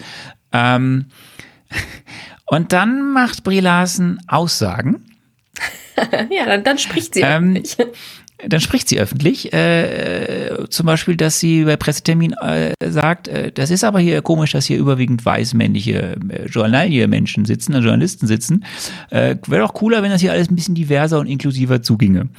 So, und, nicht nur und dann war aber ja, kannst du ergänzen noch mal ein bisschen was noch? Ja, sehr, sehr gerne. Und die hat ja, die hat ja im Endeffekt nichts Schlimmes gesagt. Nein, und vor allen Dingen, sie hat das ja auch nicht einfach in so einen luftleeren Raum gestellt. Sie hat die gute Frau hat ihre Hausaufgaben gemacht. Also die hat dann kooperiert mit der, und zwar, Zitat, Annenberg Inclusion Initiative und die haben eine Studie in Auftrag gegeben, um wirklich mal zu untersuchen, ähm, wie sehen denn die demografischen Merkmale aus von den Kritikerinnen und Kritikern, die die großen Hollywood-Filme beurteilen. Ne? Weil, wie Anne gesagt hat, Brie Larson hat gesagt, naja, ich gucke hier ins Publikum an die Leute, ne, ich gucke mir die Leute an, die mir die Fragen stellen und die sehen irgendwie alle gleich aus.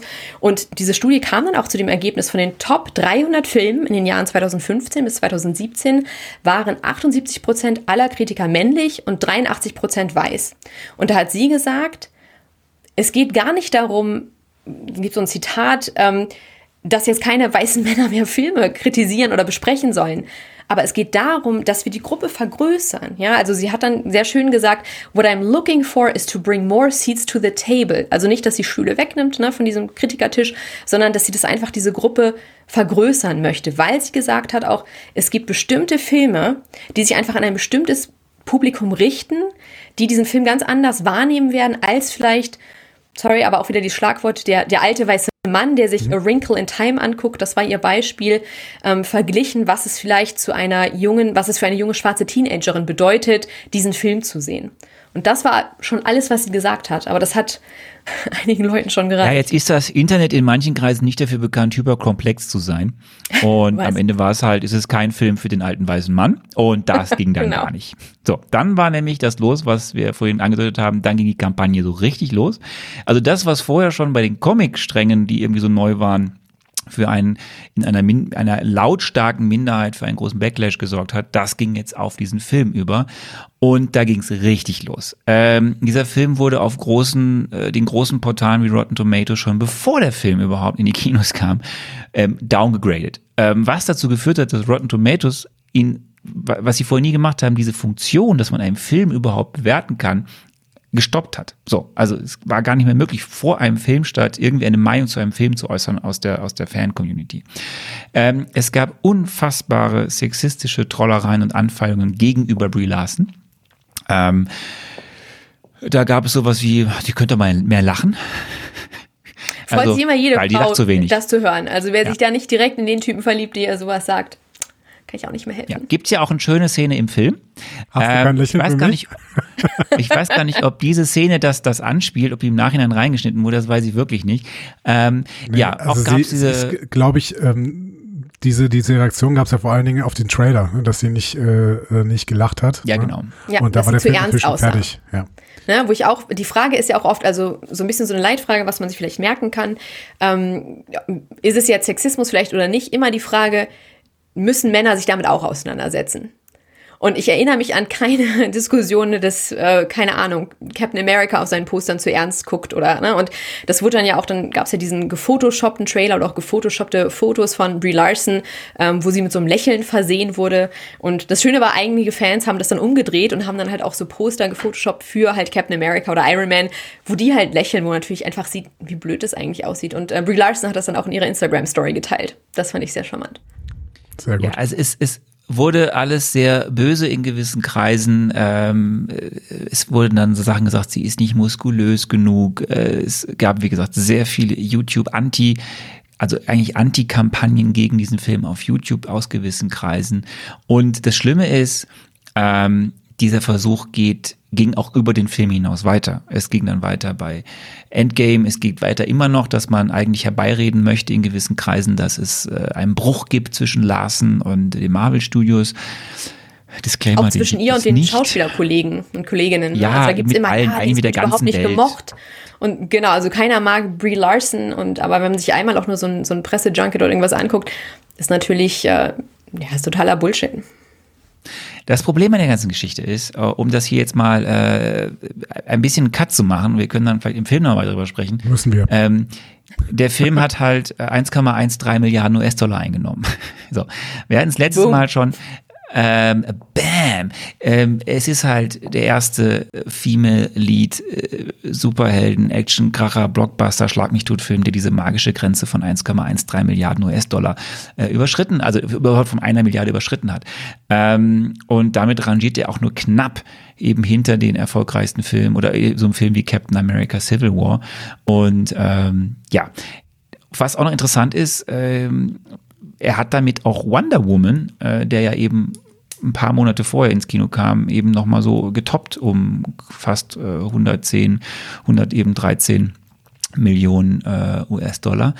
Und es gibt also echt so ein paar, paar, paar, paar Facts noch. So ein erfolgreichstes weltweites Startwochenende für einen Female Lead Film und so. Also viele, viele Rekorde geknackt.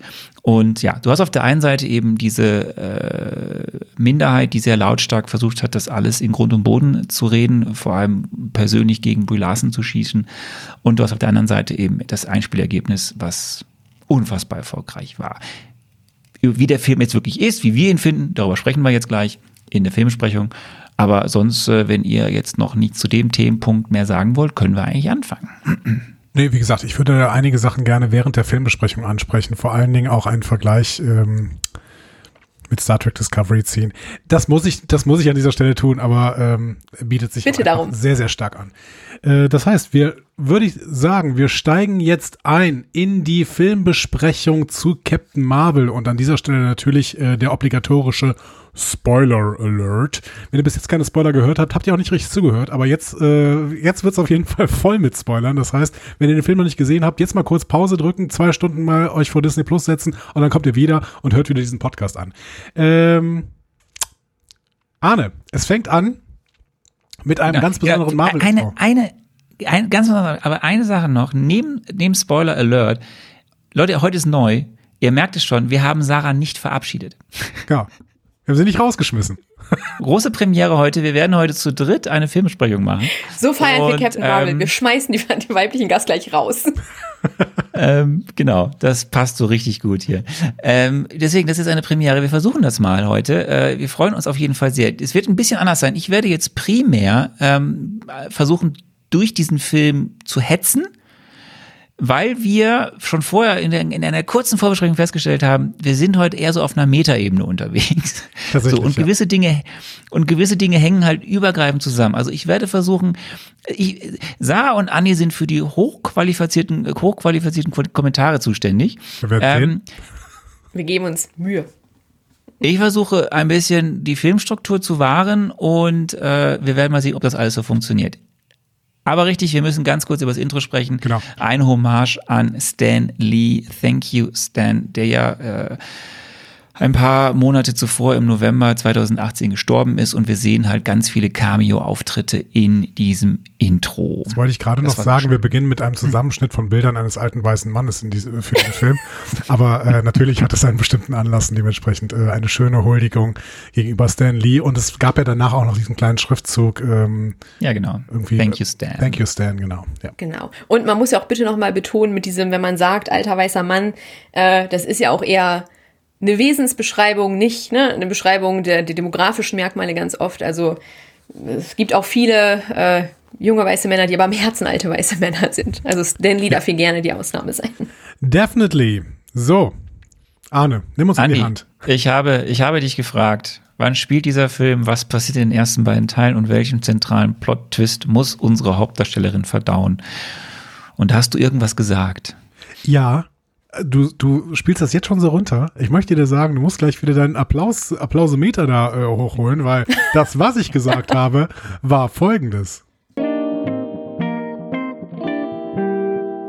Dieser Film spielt in der Vergangenheit und zwar nicht in der nahen Vergangenheit, sondern tatsächlich ein paar Jahre, vielleicht auch Jahrzehnte zurück. Nick Fury ist gerade dabei, die Grundlagen für die Avengers-Initiative zu legen und schaut sich an, was für Kräfte im Universum unterwegs sind. Dabei stößt er unter anderem auf Captain Marvel. Eine außerirdische Superheldin, die ihren Ursprung aber in der Erde hat. Und zwar davon, dass die Skrull genetische Manipulation auf der Erde gemacht haben und damit Fähigkeiten in einzelne Personen auf der Erde gesetzt haben, unter anderem in Captain Marvel in Carol Denver. Die kommt deswegen in Frage, eventuell eine Grundlage der Avengers-Initiative zu sein, wird aber stattdessen von der Erde abgezogen, weil sie in einen intergalaktischen Konflikt eingreifen muss, denn diese Fähigkeiten werden gebraucht, denn die Skrull wollen ja ihre genetisch hochgezüchteten Leute für den Kampf gegen die Kree benutzen. So. Und deswegen muss Captain Marvel, also Carol Denver, die Erde verlassen und das ist der zentrale Plot-Twist, den sie natürlich erstmal verdauen muss.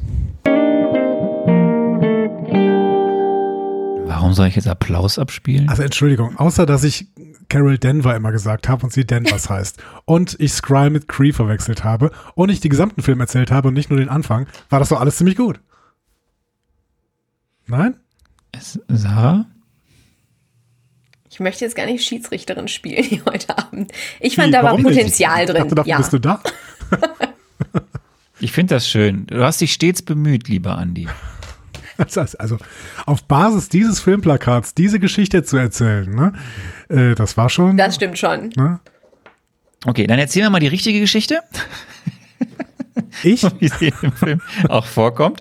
Ähm, also ich, ich gehe mal ein bisschen durch äh, und ihr ähm, steigt immer ein, wenn es denn darauf ankommt. Wir sehen eine Traumsequenz. Es wirbelt alles hin und her, irgendwas explodiert und wir sehen unsere Heldin. Wir merken aber, das ist irgendwie alles nicht so ganz real, was da gerade ist. Und äh, irgendwie hat da jemand blaues Blut und überhaupt. Also alles sehr mystisch, sehr schemenhaft, sehr komisch. Und wir springen direkt in das Hier und Jetzt auf einem Planeten namens Hala und mhm. sehen einmal unsere Heldin Würst, die also gerade aufgewacht ist. Sie hat irgendwas Komisches hinterm Ohr und kann nicht schlafen. Und ähm, sie hat einen Mentor anscheinend, nämlich dieser Mentor heißt Jon Rock und mit dem hat sie Kampftraining und andere Dinge, wir erfahren. Also äh, dieser Kree-Krieger Jon Rock äh, bildet quasi eine Kree-Kriegerin zu diesem Zeitpunkt Verse aus. Und ähm, Verse hat extreme Fähigkeiten, wie wir auch in diesem ersten sehr kompakten äh, 5 bis 15 Minuten sehen. Und weil äh, Verse aber nicht das macht, was Jon Rock von ihr will, nämlich sei nicht so ungeduldig, sei nicht so aufmüpfig. Vor allen Dingen sei nicht Mach so emotional. Ja, das sei nicht so emotional. Ja, ja, ja. Der kleine Mansplainer, das, das ist der ähm, große Fehler. Ja, das Mans große Mansplaining gibt es hier viel. ja, so, aber das mit den Emotionen muss ich auch sagen. Das, ja, äh, das ist mir auch gleich aufgefallen, weil das ja auch so ein ja, so, so ein beliebtes Klischee ist. Ne? Also Frauen sind viel zu emotional für Führungspositionen. Äh, ich möchte noch mal kurz sagen, es ist gerade keine Frau Präsidentin in Russland. Ne? Also wer ist zu emotional hier für die internationale Bühne? Also das war natürlich auch gleich dieses schöne aufgegriffen werden. Und was ich auch gut fand, muss ich sagen, an diesem Intro, auch wenn das alles sich sehr schnell entwickelt, ähm, ist, als sie sagt oder als sie an der Tür klopft und, und dann auch zu ihm sagt, so dieses Wanna Fight. Also da habe ich als Buffy-Fan gleich wieder diese, so ein bisschen die Kesse Blondine, die gleich gesagt hat, wir müssen uns erstmal ausboxen, ich kann hier nicht schlafen. Ja, aber auch diese, diese minimalen Gesichtsregungen immer dabei, das ist super. Also wie sie ja, das das, auch immer ja. so, äh, so spielt, das, ist, das finde ich richtig gut. Ähm, ja, sie soll sich doch bitte beherrschen, das würde ich aber auch nicht können, wenn da einer andauernd mir so einen einem anderen klugen Spruch reinwirkt. Und das führt dazu, dass sie jetzt alle mal gemeinsam zur obersten Intelligenz fahren. Und das ist ja alles ein bisschen Worldbuilding. Wir erfahren also, es gibt, das haben wir letztes Mal ja schon gesagt, es gibt also diese oberste Intelligenz, ein Amalgam von ganz vielen Dingen, dieses Cree-Planeten. Und da kriegen wir ein bisschen Worldbuilding, Skrull, Cree Krieg, das ist auch so ein Zungenbrecher, Skrull, Krieg, Krieg, so. Und jetzt darf äh, die äh, gute Verse mit der Star Force auf den ersten Einsatz. Dieser Einsatz geht mächtig schief weil im Endeffekt das für die Cree ein Hinterhalt war, dass, weil da überall die Skrull sind und die Person, die sie eigentlich suchen, entpuppt sich als Talos, den wir ja noch häufiger in diesem Film sehen werden und dieser Talos entführt dann Verse. Und dann sind wir schon auf dem Skrull-Schiff. Immer, ich mache so lange, bis ihr sagt, so stopp, ne? Nee, ich, ich werde ehrlich gesagt erst. Wir hören erst, ja alle so gebannt zu. Ich werde erst Stopp sagen, wenn wir bei Maria Rambeau sind. Aber ähm, das dauert noch. Oh, Ja, ist mir Lord. egal. Nee, dann ich habe gleich noch ein, zwei Punkte. Dann, Ähm, aber bitte. ich habe beim allerersten Mal äh, Thanos verstanden. Und ich habe gedacht, Moment mal, bitte nicht. Der? Jetzt nicht Thanos hier reinbringen. Das wird mich vollkommen verwirren. Aber es war Thanos, okay, gut. Ja. Ja, also Fakt zwei- ist, ähm, ja bitte. Ja, zwei Anmerkungen, was ich noch interessant fand. Man hört, wie, weil wir auch nachher mal auf diesen, diese Frage vielleicht auch kurz ja Militarismus und so kommen, ne?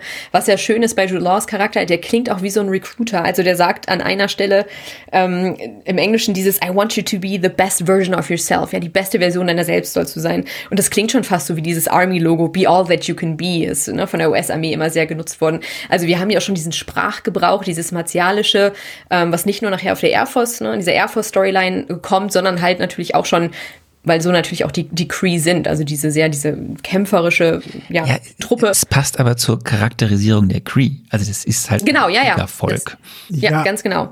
Ähm, wobei und was jetzt- ich auch schön ja. fand, ja, Andi? Ja, nee, aber jetzt, wo du es sagst, muss ich, muss ich halt doch irgendwie mal sagen, ich finde, ähm, und deswegen sage ich, ich möchte erst bei Maria Rambeau eigentlich wieder reden. so. ähm, ich finde, dass doch, dass diese Charakterdarstellung gerade von Jude Law sehr, sehr breit angelegt ist. Also du kannst da alles reininterpretieren. Ist das jetzt hier der totale äh, super äh, Freund, wir, wir haben ihn alle lieb oder was? Oder ist da, soll ich da jetzt irgendwas Kritisches reinlesen oder sowas? Sind wir hier im äh, Spider-Man-Kosmos, wo ich den Typen irgendwie cool finden kann oder nicht cool finden kann? Sind wir hier in The Dark World quasi, wo der auf jeden Fall äh, der Gute ist? so, The Dark World ist ja quasi das Gegenstück zu diesem Film, finde ich so ein bisschen. Ähm, ja, also Ja, aber das siehst, pass auf, aber das, jetzt wird es nämlich schon interessant und knackig, äh, weil das auch diese unterschiedliche Wahrnehmung ist. Als er angefangen hat und dieser erste Satz ist so gleich dieses, du bist zu emotional, du musst das kontrollieren, da habe ich schon so mit den Augen gerollt im Kino und dachte mir so, alter Schwede. Also da war, da wusste ich eigentlich schon relativ schnell, ehrlich gesagt, bei ihm, wo da so die Reise hingeht. Ja, du weißt es, also als gerade als äh, geübter Filmeschauer, der auch so ein paar, ähm, der so ein bisschen die Ahnung hat, wie seit ja, seit Interstellar eigentlich im Kino auch mal irgendwelche Science-Fiction-Tropen gebrochen werden. Seitdem hast du irgendwie das Gefühl, ja, dann habe ich es gecheckt. Nach zehn Minuten habe ich es gecheckt, würde ich auch sagen irgendwie. Aber der Film hält sich halt darin zurück, finde ich. Der Film hält Ja, sich in einer ganz klaren Charakterisierung bis zu einem gewissen Punkt zurück. Und das tut dem Film ehrlich gesagt nicht so richtig gut, finde ich. Aber Ja. das mag sein, aber wie gesagt, vielleicht ist das dann auch diese Frauenperspektive, weil das war einfach der Vibe, den ich schon gleich von der Figur hatte, wo ich dachte, ja, du, du hast bestimmt nicht ihr, äh, ja, das Beste für sie, äh, oder ist nicht, ne, möchtest nicht das Beste für sie. Ja, nochmal, ich, ich habe das Gefühl, dass das klar wird, aber der Film macht es nicht so hundertprozentig klar, oder? Also der ist nicht, ist an der Stelle nicht Lass uns doch äh, darüber so diskutieren. Es ging nur darum, diesen wir- Vibe, den Eindruck, den, du- den Eindruck, ja, den du hast okay. von der Mhm. Figur, ne? Wenn die das erste Mal kommt und so diese ersten Sätze, das sagt ja schon was, äh, was aus über die Figur. Ja, das stimmt. Ja.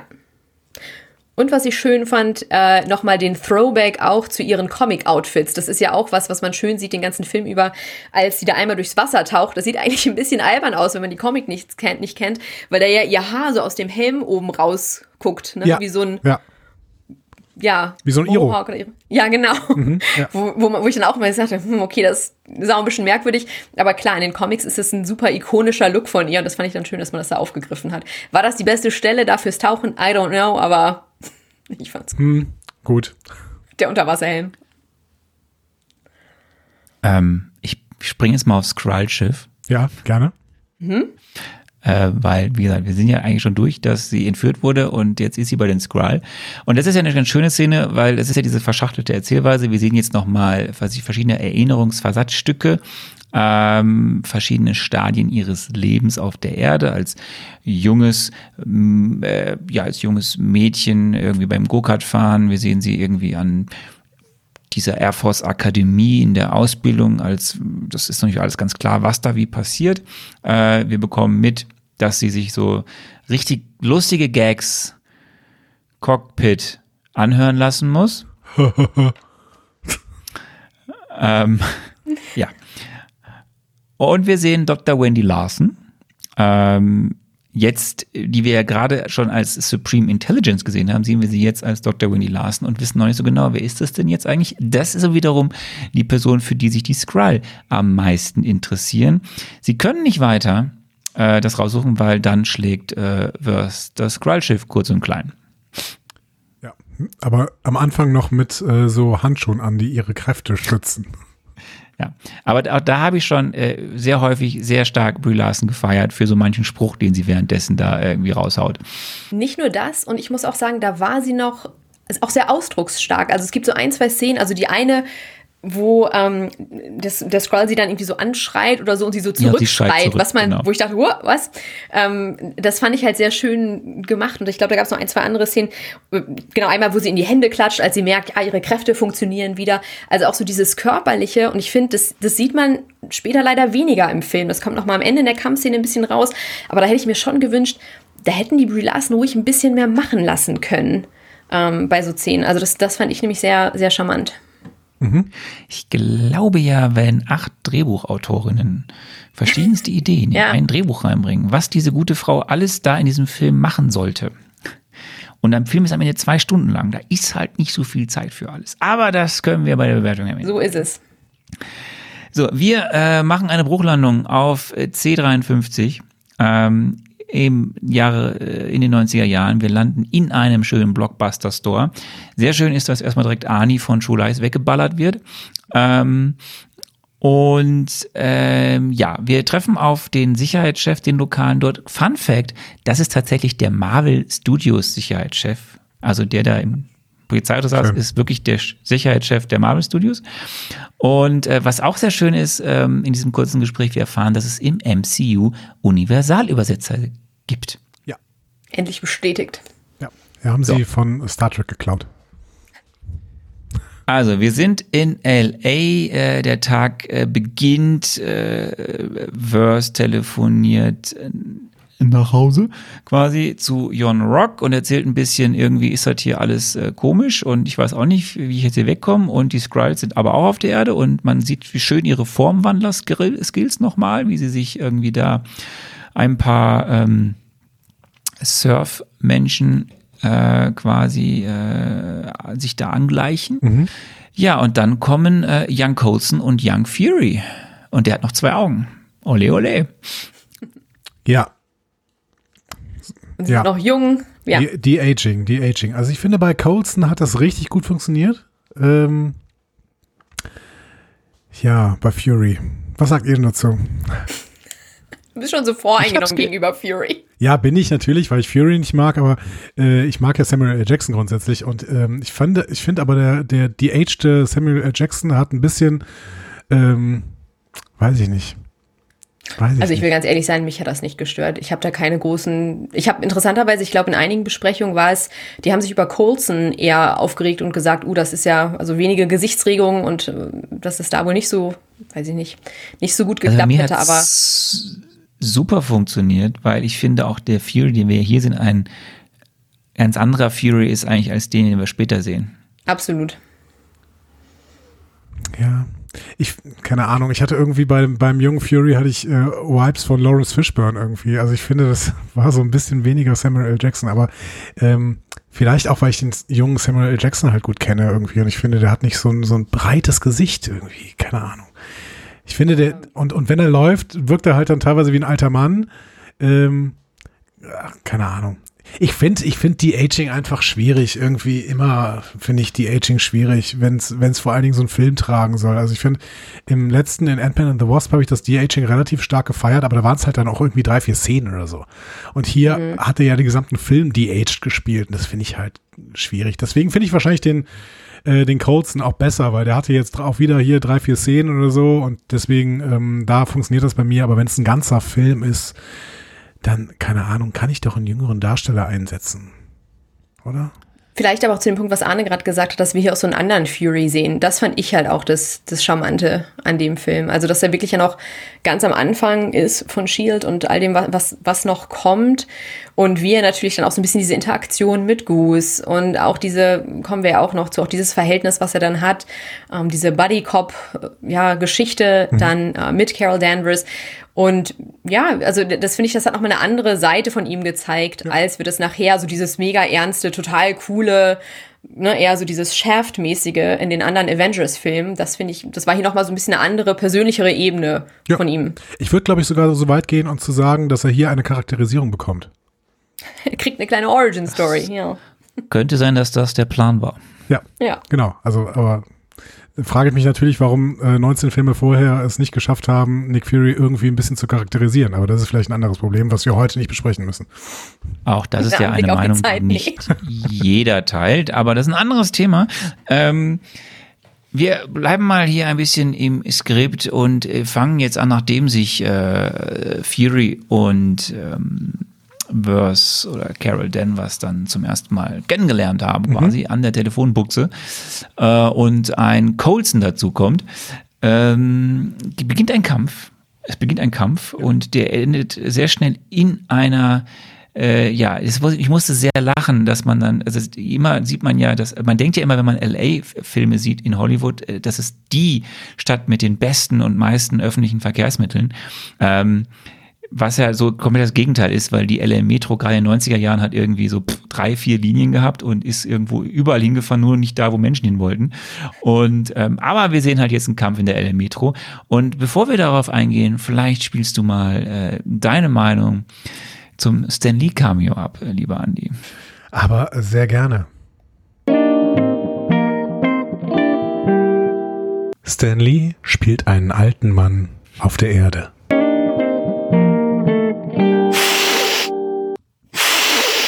100 Prozent. Was ist, was ist das für ein Geräusch? Oh Gott.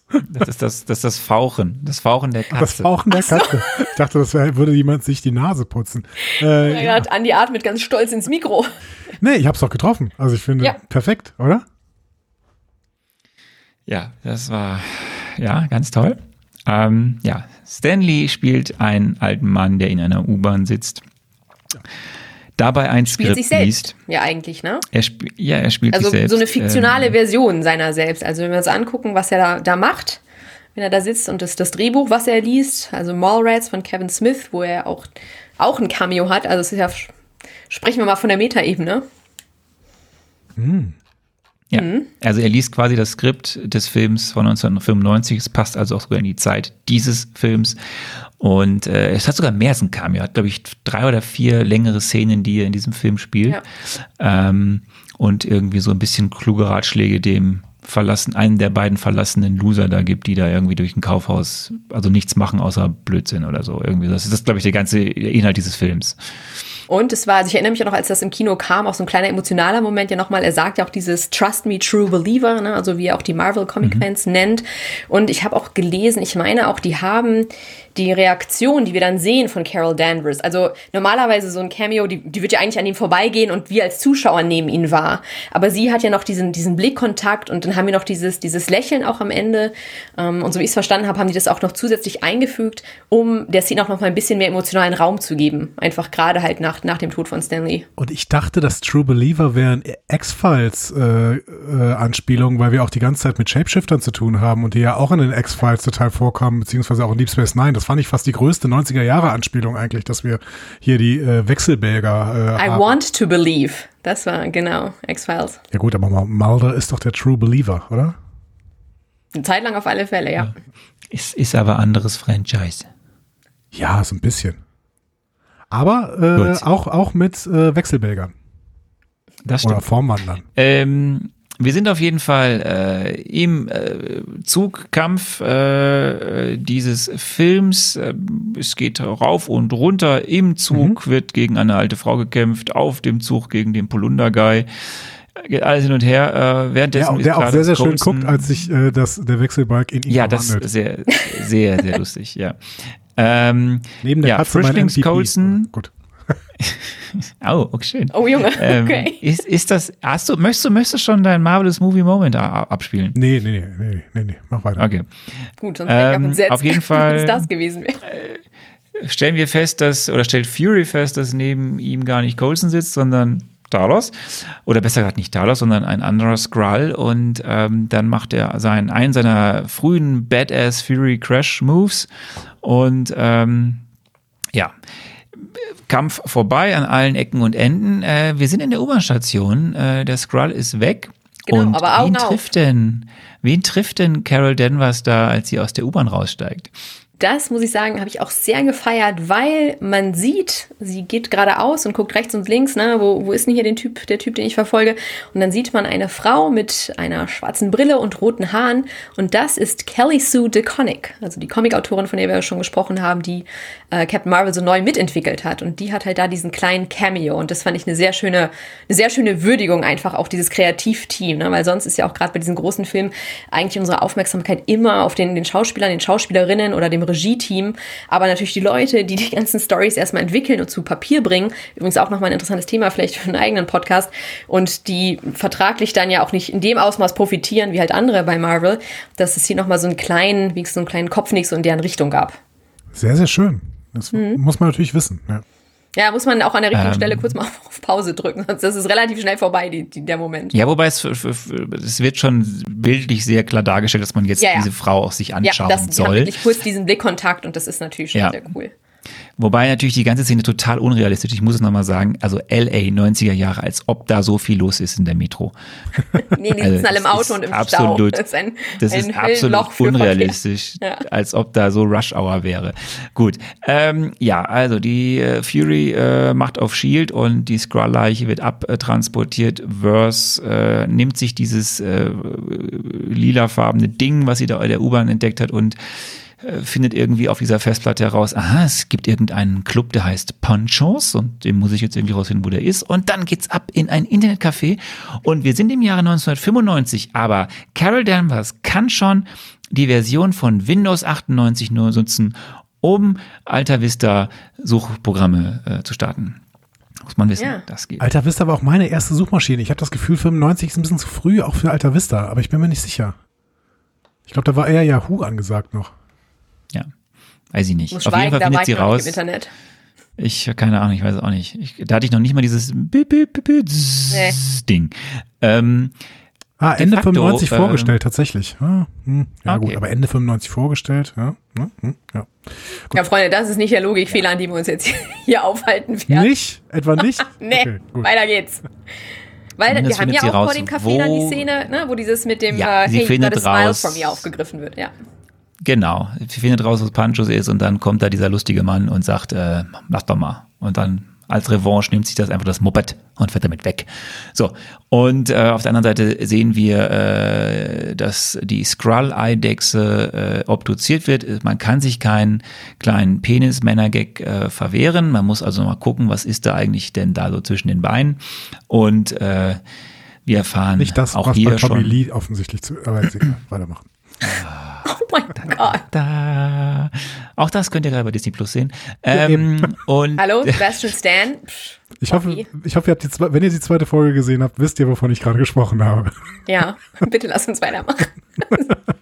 Ja, liebe Leute, der ist ab ein Glas 16, äh, äh, diese Serie, das äh, Mhm. möchte ich nur an dieser Stelle anmerken. Ähm, und äh, ja, und wir erfahren, dass quasi jetzt Talos den Boss von Fury, den Keller, quasi infiltriert hat, dass er jetzt diese Figur spielt. Ende Teil 1, 40 Minuten sind rum. Ich frage es mal ganz kurz, gibt es denn bis dato schon irgendwelche, oder, oder wie war denn der Zustand, als ihr den Film das erste Mal gesehen habt? Ich frage das ja mal dich, Andi. Äh, was war sein, sein, dein Gefühl bis zu diesem Punkt dieses Films? Ich wusste, was hast du an diesem Moment gefühlt? Ja, nee, ich war ganz unterhalten äh, tatsächlich, aber ich wusste nicht so richtig, wo es hingehen sollte, weil es alles so verhalten wirkte. Und ich habe nachher dann eine Erklärung dafür bekommen, warum es so verhalten wirkte, aber ähm, unterhalten war ich tatsächlich ganz gut. Also ich, äh, es war, der war kurzweilig ähm, äh, mit ganz äh, interessanten Charakteren, die aber irgendwie so ein bisschen blass blieben alle. Und ich habe mir die ganze Zeit die Frage gestellt, warum denn eigentlich? Bis ich dann irgendwann den Film weitergeguckt habe und dann gesehen habe, warum sie blass bleiben. Ähm, und äh, ja, wie gesagt, also es war okay. War so, okay. Gut. Ja, Tito. Sarah, wir, wir Ja, gucken am ich fand auch sehr charmant. Äh, ich fand, die haben gerade ja gerade zu Anfang auch ein relativ rasantes Tempo vorgelegt, also ne, also diese ganzen Szenenwechsel. Ähm, ich weiß, wie gesagt, als ich das damals dann auch gerade, ich habe ein paar auch sehr jüngere Schwestern, da musste ich dann immer noch mal zwischendurch kurz erklärend eingreifen, weil dann diese Szene, also dann ist man auf Fahrrad, dann ist man auf Torfahrt, dann zack auf der Erde und genau was Andreas ja gesagt hat, oder was Anni gesagt hat, wir haben halt hier diese nicht lineare Erzählung, ne, also von der Origin Story und da sieht man, dass das schon was komplett anderes ist, auch gerade mit diesen Rückblenden und dass man ja dann unter, unterbewusst vielleicht auch versucht, das einzuordnen und sich selbst zu erklären, was passiert denn da eigentlich gerade ähm, und um was geht's hier wirklich. Und ja, da, also ich fand es als Konzept einfach mal nett, weil es wirklich auch ein, eine andere Herangehensweise einfach ist an diese Herkunftsgeschichte. Dann kommen wir zum zweiten Teil und äh, der beginnt quasi, nachdem wir einen kleinen Roadtrip mit Carol unternehmen in The Panchos Bar. Und auch hier kleine Erinnerungsflashbacks und dann gibt es einen sehr nicen, einen sehr nicen Talk zwischen äh, Fury und Verse, wo ich einfach sehr häufig äh, schon da auch sehr äh, gelacht habe, als sie bei, als sie quasi sich gegenseitig checken, wer denn jetzt der gegen das Gegenüber ist. Ähm, das fängt bei äh, dem diagonal geschnittenen Toast an, den Fury nicht runterbekommt. Und dann geht's weiter, wirklich äh, Riesengag, äh, wo äh, Danvers äh, ihre Power nutzt, um die Jukebox zu zerstören und Fury ganz trocken sagt, und wie soll mir das jetzt beweisen, dass du kein Skrull bist? Ja, ich hab da, ich muss da jedes Mal richtig lachen. Aber er hat einen tierischen Überhaupt- Punkt, ne? Weil so, was soll Klar. denn überhaupt beweisen, dass sie kein Skrull ist, wenn er keine Skrull Ja, kennt? genau. Also ich meine, das ist so, ja. Ja. Ja, aber ich finde es aber auch schön, auch Ähm. wie sie mit ihm dann so ein bisschen spielt. Ne? Erzähl du mir mal was, wer bist denn du eigentlich? Also das ist, und ich finde schon auch, dass die, dass die auch eine gute Chemie haben, wirklich am, in dem Film. Also ich habe das denen sehr abgekauft und ja, das, das hat gut gepasst für mich. Also ich, ich muss es, ich muss es einfach sagen, es ist ja auch der beste Teil des Films. Panchos Bar, das Gespräch, ja? Nee, der Mittelteil. Zum Ja. Schluss mal gleich meine gucken, Meinung wie lang der. Mittelteil, also wann der bei dir aufhört. Und dann, Genau, da gehe ich erst- da dann, gehe ich erst mit- ich beziehen. Da gehe ich erst mit, wenn das Anwesen von Maria Rambeau mit im Mittelteil ist. Dann äh, Yes, natürlich, das ist auch, Ja. mhm, aber kommen wir jetzt Ja. zu. Ähm, so, wir sind auf dem Weg äh, zur Pegasus-Anlage. Ähm, apropos, kleiner Exkurs. Die Potential Energy, Energy Group Alternate Sources of the United States, die kennen wir schon, diese Pegasus-Anlage, weil die haben wir schon im großen Opening von The Avengers gesehen.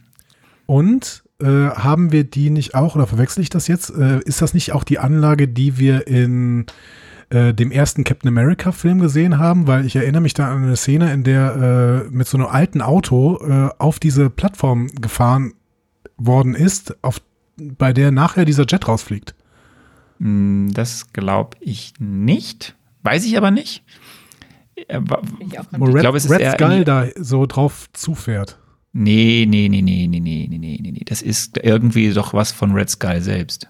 Okay, gut.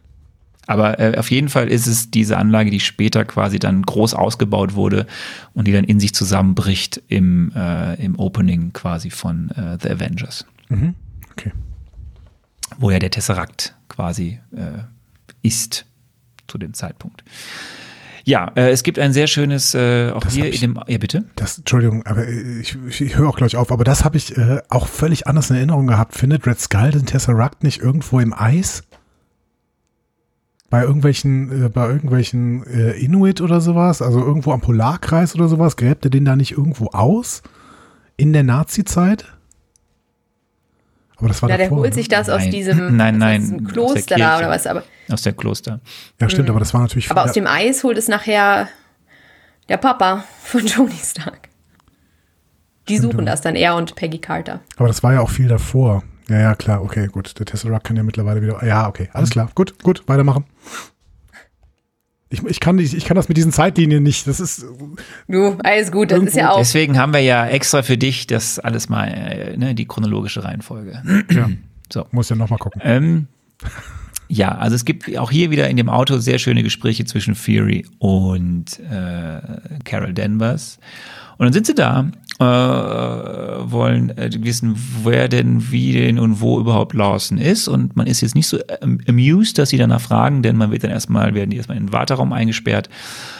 Ähm, Ich finde es übrigens auch noch eine großartige, äh, großartige Aussage, als, als Carol dann irgendwie, so- als er ihr dann diese Shield-Kappe auch zuschmeißt, ne, und sagt, ja, du, du fällst ja, ja sofort auf Ah, ja, mit ja, deinem ja, Outfit, und wo sie dann auch so ein bisschen sarkastisch ist, und so ist sie ja auch als, als Figur, so wirklich dieses, dieses bisschen schroffe, teilweise auch witzig sarkastisch, und sagt, ja, ist das, ne, wenn ihr undercover seid, ist das dann euer Outfit, also dass ihr euch so, so bekannt gebt, how, how to announce yourself. ja, aber auch die, auch, aber auch die äh, trockene Replik von Fury wiederum sagt die Weltraumsoldatin mit dem Gummianzug. Also, Genau. es ist, also diese, Ja. diese, diese Sprüche, die sich gegenseitig reinwirken, das ist schon ziemlich cool. Und das zeigt auch einfach, was da für eine ähm, sehr schnell für eine Verbindung eigentlich zwischen Ja. den beiden äh, sich quasi entwickelt hat, weil sie beide anscheinend ja auch in einer gewissen Art und Weise Krieger-Mentalitäten haben, die anscheinend irgendwie sich sehr äh, verstehen und mögen. Und dann kommt der Ähm, Infinity War Pager.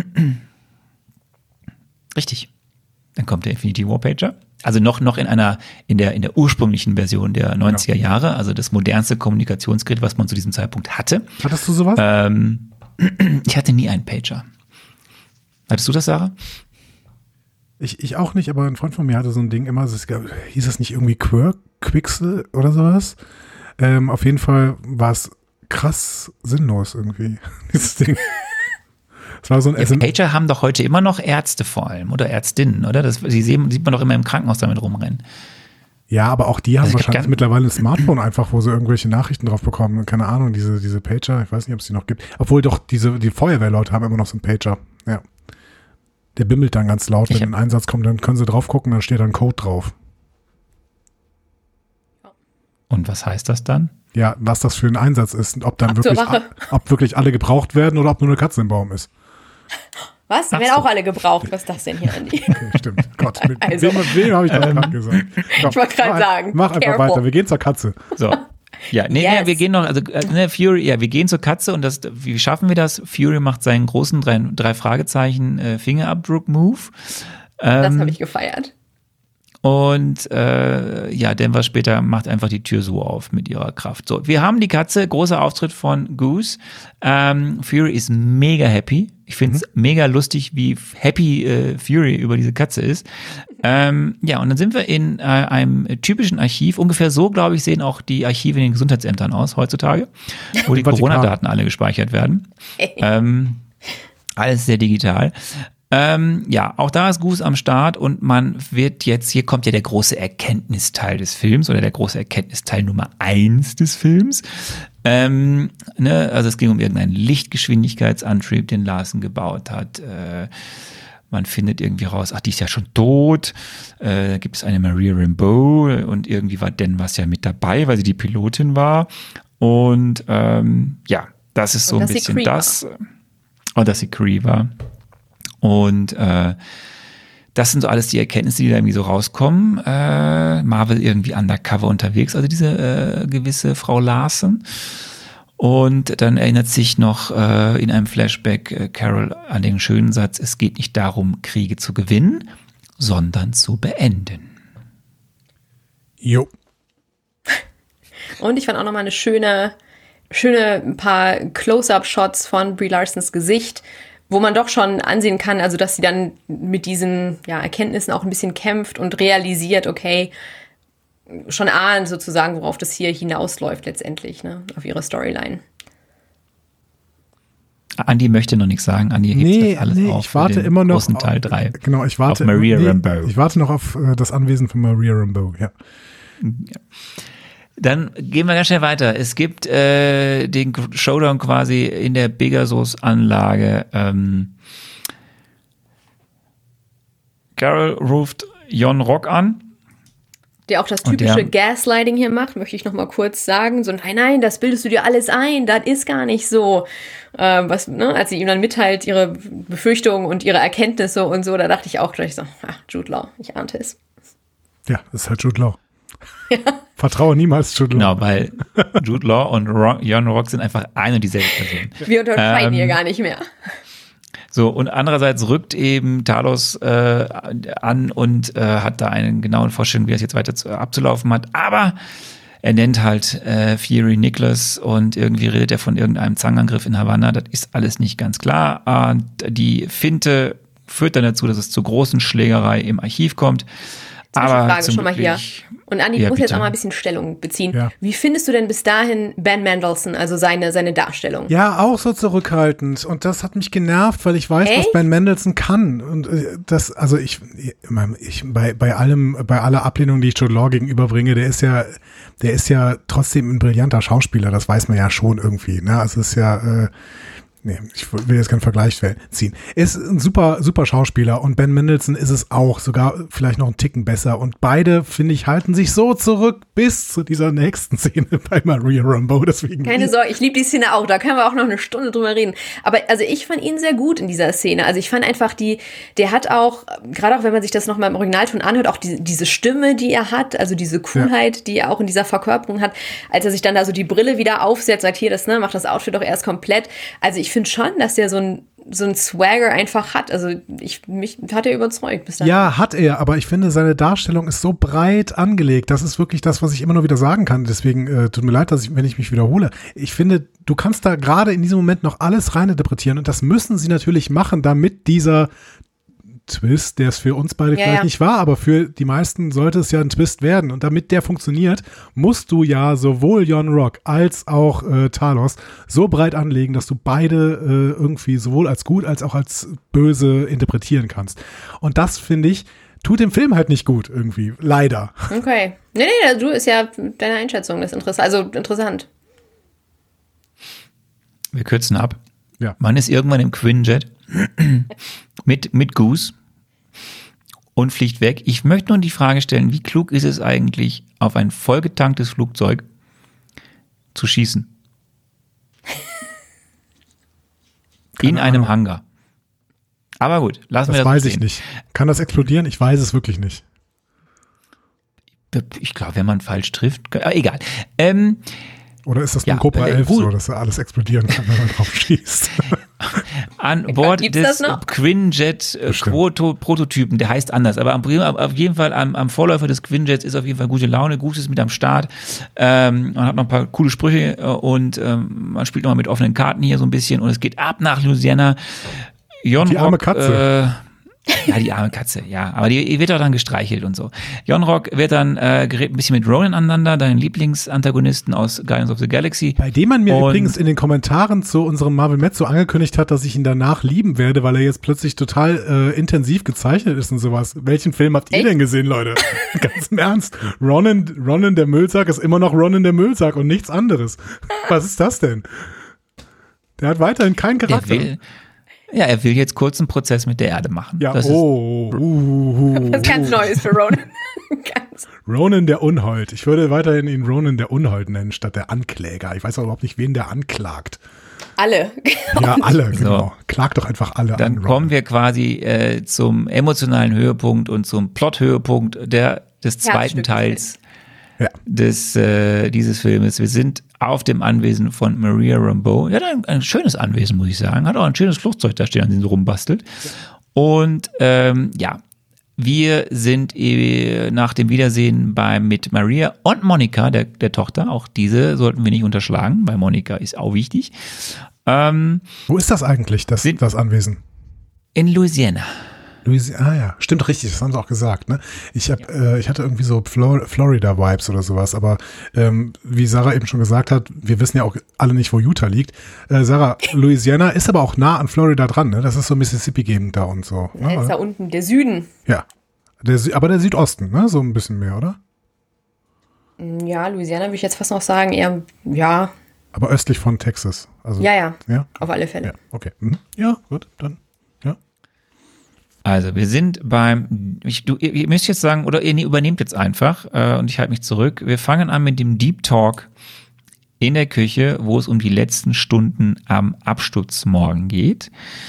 Äh, Mar- Maria, also ist ja eh erstmal sehr emotional aufgewühlt, dass auf einmal ihre beste Freundin da auf dem Küchentisch, äh, am Küchentisch sitzt, äh, wo sie glaubt, sie ist jetzt sechs Jahre tot schon.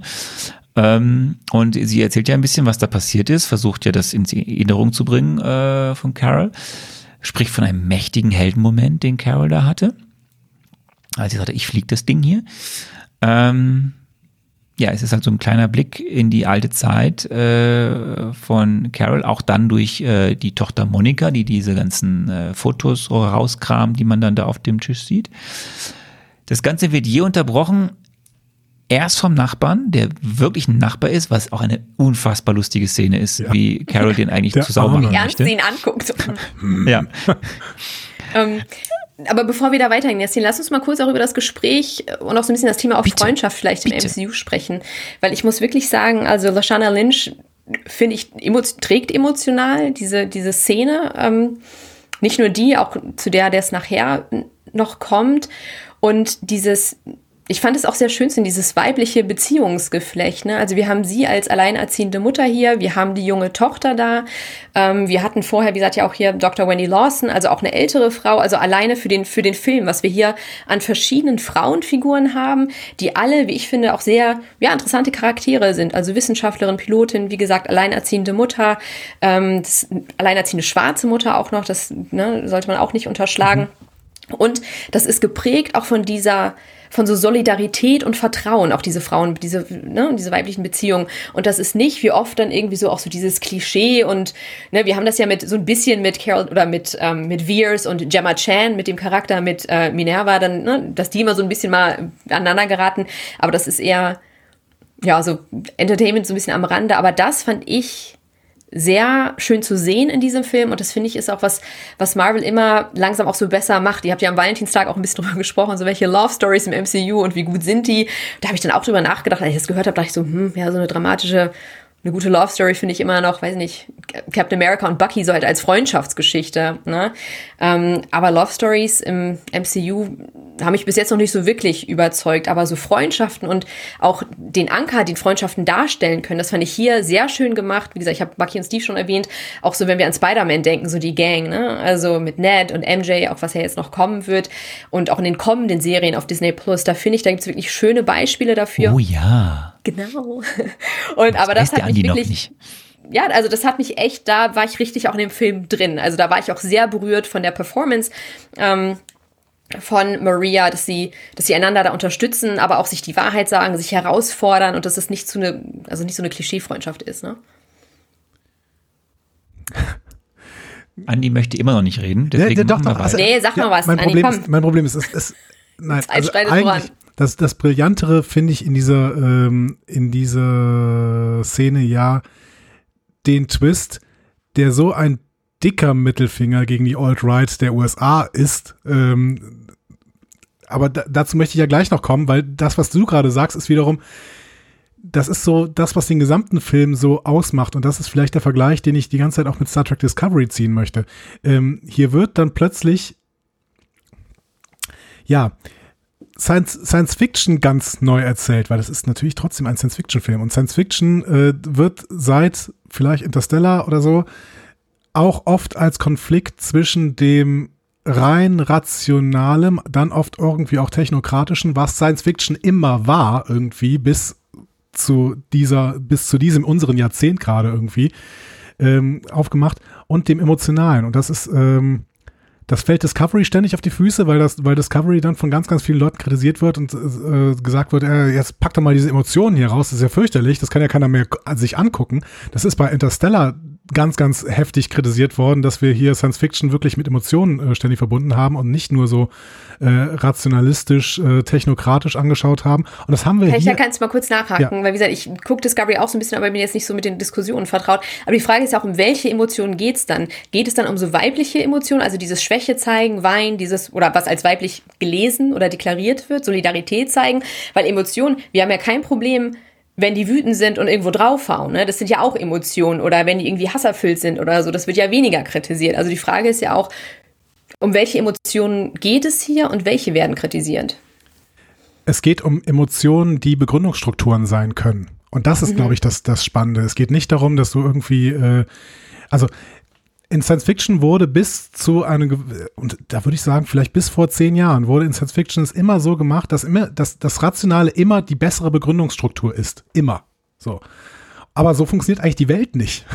Und so sollte auch in der Zukunft, so sollte auch in der. Zukunft die Welt nicht funktionieren. Und ich Ja. finde, seit ungefähr zehn Jahren haben wir plötzlich in der, äh, wahrscheinlich, wahrscheinlich würden mich äh, jetzt irgendwelche Science-Fiction-Experten da äh, eines Besseren belehren und sagen, das hatten wir schon in den 30ern. Aber in den äh, letzten zehn Jahren haben wir es, finde ich, in der Populärkultur, dass immer mehr Werke, Science-Fiction-Werke kommen, die sagen, ja, äh, Science Fiction ist vielleicht teilweise auch eine Art Pseudo-Rationalismus und es ist tatsächlich auch, dass das Emotionale hat durchaus seine Berechtigung auch als Begründungsstruktur. Wir dürfen auch durchaus emotional handeln und das ist nicht gleich schlecht.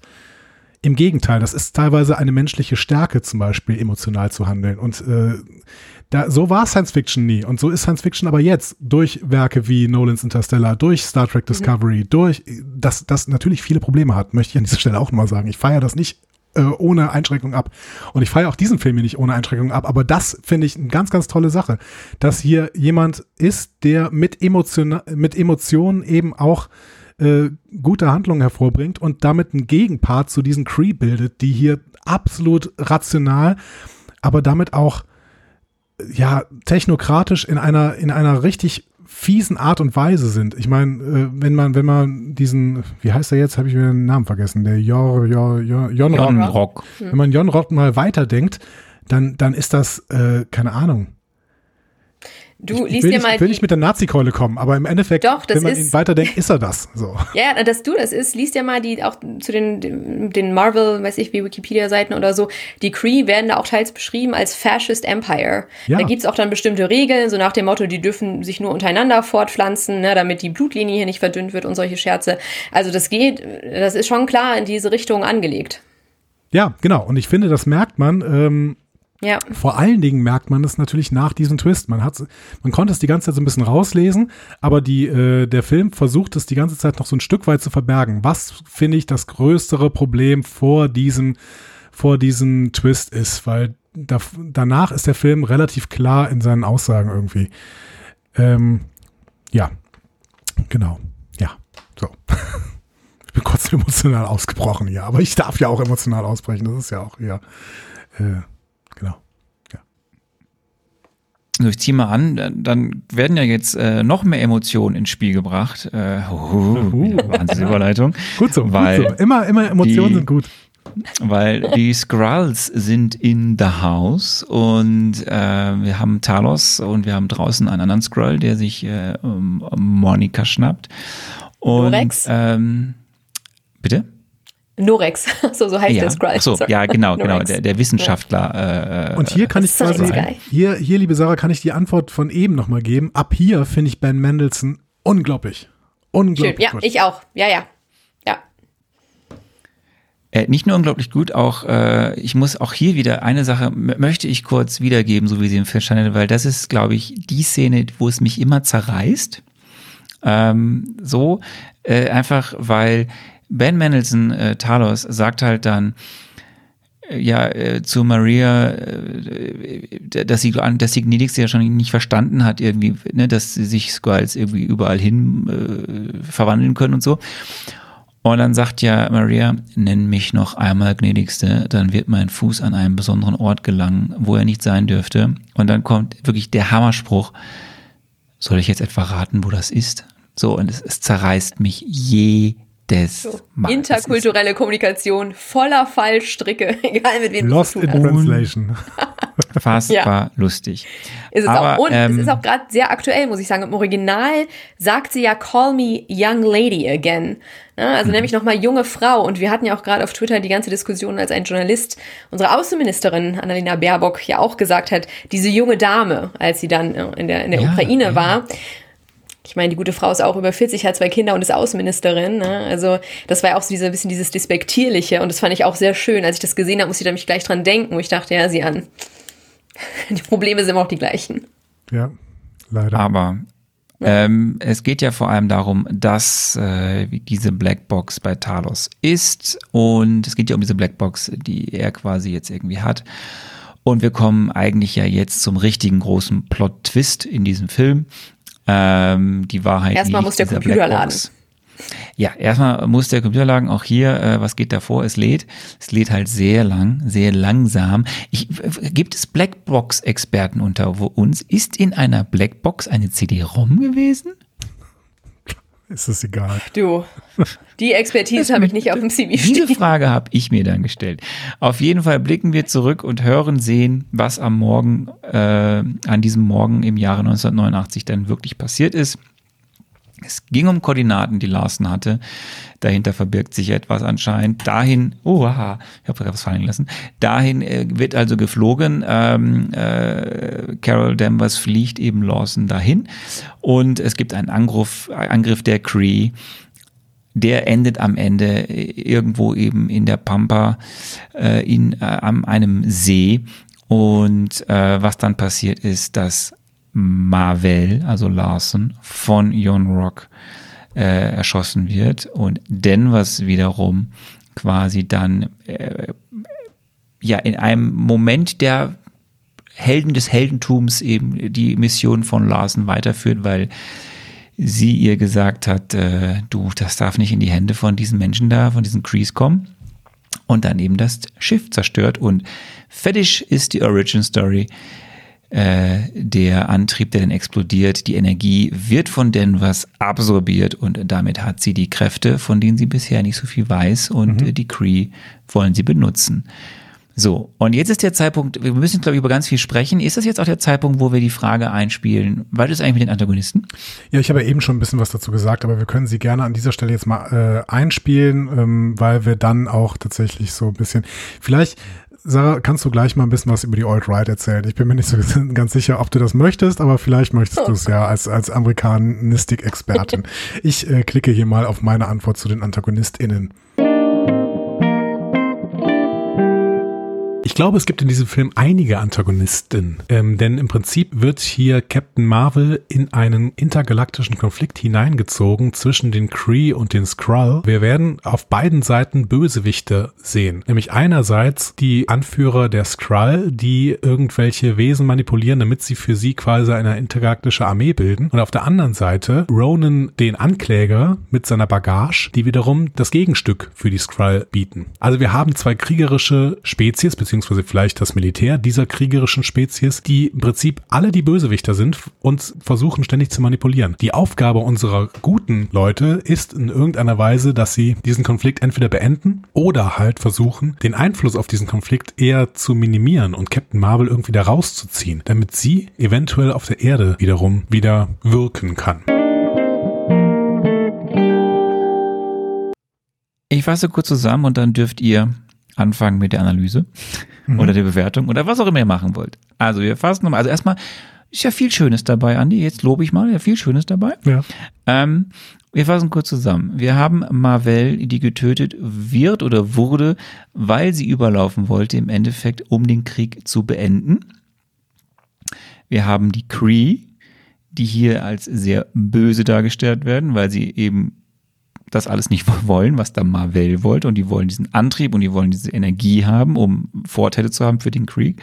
Für den Krieg. Und wir haben die Skrull, die wiederum in diesem Krieg ja auch beteiligt sind, aber quasi heimatlos sind und äh, verteilte Flüchtlinge im Universum. Äh, und Talos versucht im Endeffekt, seine Leute irgendwie zusammenzuhalten. Aus diesem Grund macht er das, was er tut. So argumentiert er im Laufe weiter, ja.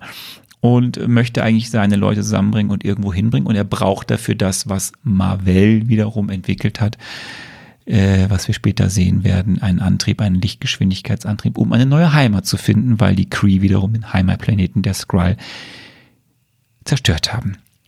So, jetzt ihr. Ja, also ich finde ich find, äh, die Zeichnung dieser Antagonisten hier sehr, sehr gut, weil ähm, wir im Endeffekt, also ich, ich glaube, ich glaube, das ist der wesentlich größere Stinkefinger gegenüber den Konservativen in den USA als eigentlich hier ein weiblicher Superheld. Weil im Endeffekt, äh, finde ich, haben wir hier Jon Rock und die Cree als, als so eine Art ähm, pseudo-rationalisierte Konservative, die ähm, so eine Ideologie von Vernunft und Rationalität haben, wie es im Prinzip versuchen, die Alt-Right darzustellen, angeführt von ihrem Spiritus Rector Jordan Peterson oder sowas. Ja, aber Sarah, erzähl doch mal was darüber, bevor ich hier. Und das wird hier ein fünfstündiger Podcast. Ja. Vielleicht ähm, Bitte. nur dann als Anmerkung, äh, wenn wir so Begriffe verwenden, da gibt's mittlerweile auch Kritik daran, wenn wir von der Alt-Right sprechen, der Alternative Right, weil A, in erster Linie ist es auch oft so eine Selbstbezeichnung ähm, dieser Gruppierungen und das ist auch eine sehr, äh, ja, eine sehr nette Formulierung, ne? Also eine Alternative zu was ist ja auch gar nicht so schlecht. Also die Alternative Right, das kann man schon teilweise klar benennen. Das sind wirklich dann ähm, in erster Linie weiße Nationalisten, teilweise rechtsextrem, also rechtsextreme Bewegungen, auch durch eine bestimmte, ein bestimmtes Verständnis von ähm, Christen, Christentum gespeist. Also das sind, ne, das muss man dann schon ganz klar sagen. Also das wird manchmal so ein bisschen, fällt das so unter den, ja, also wenn man da sagt Alternative Right, ähm, das kann man so ein bisschen ich will nicht sagen, nicht reinwaschen, aber das, ich glaube, das macht manchmal, der, Begriff verdeckt manchmal, welche Gruppierungen das wirklich sind, die sich natürlich gegen diese Idee eines pluralistischen Amerikas, eines diversen Amerikas mit aller Kraft wenden und wir haben es ja jetzt schon mal durchexerziert hier mit Comicsgate und diese, diese Backlash, ähm, auch oft anführen.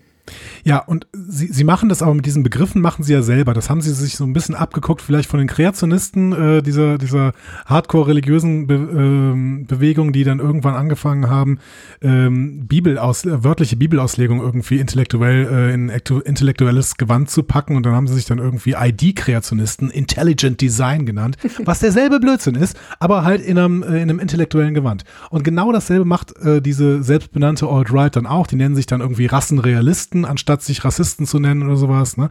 Das heißt, wir haben hier wirklich Bezeichnungen, die so ein Insignien der Seriosität äh, geben, aber im Prinzip nicht so wirklich seriös sind. Sie tun so, als wäre das alles begründet, wäre es intellektuell, wäre es sachlich, aber im Endeffekt äh, entspringt das irgendwie ihrem, ja, es ist, es ist eine Ideologie, es ist ein Weltbild, was sie versuchen dann eben äh, intellektuell zu verkaufen. So. Und ich finde, so ist Jon Rock hier gezeichnet und so wird er von vornherein irgendwie gezeichnet, wenn man, wenn man da auf diese Zwischentöne achtet, die du am Anfang ja auch angesprochen hast irgendwie. Ne?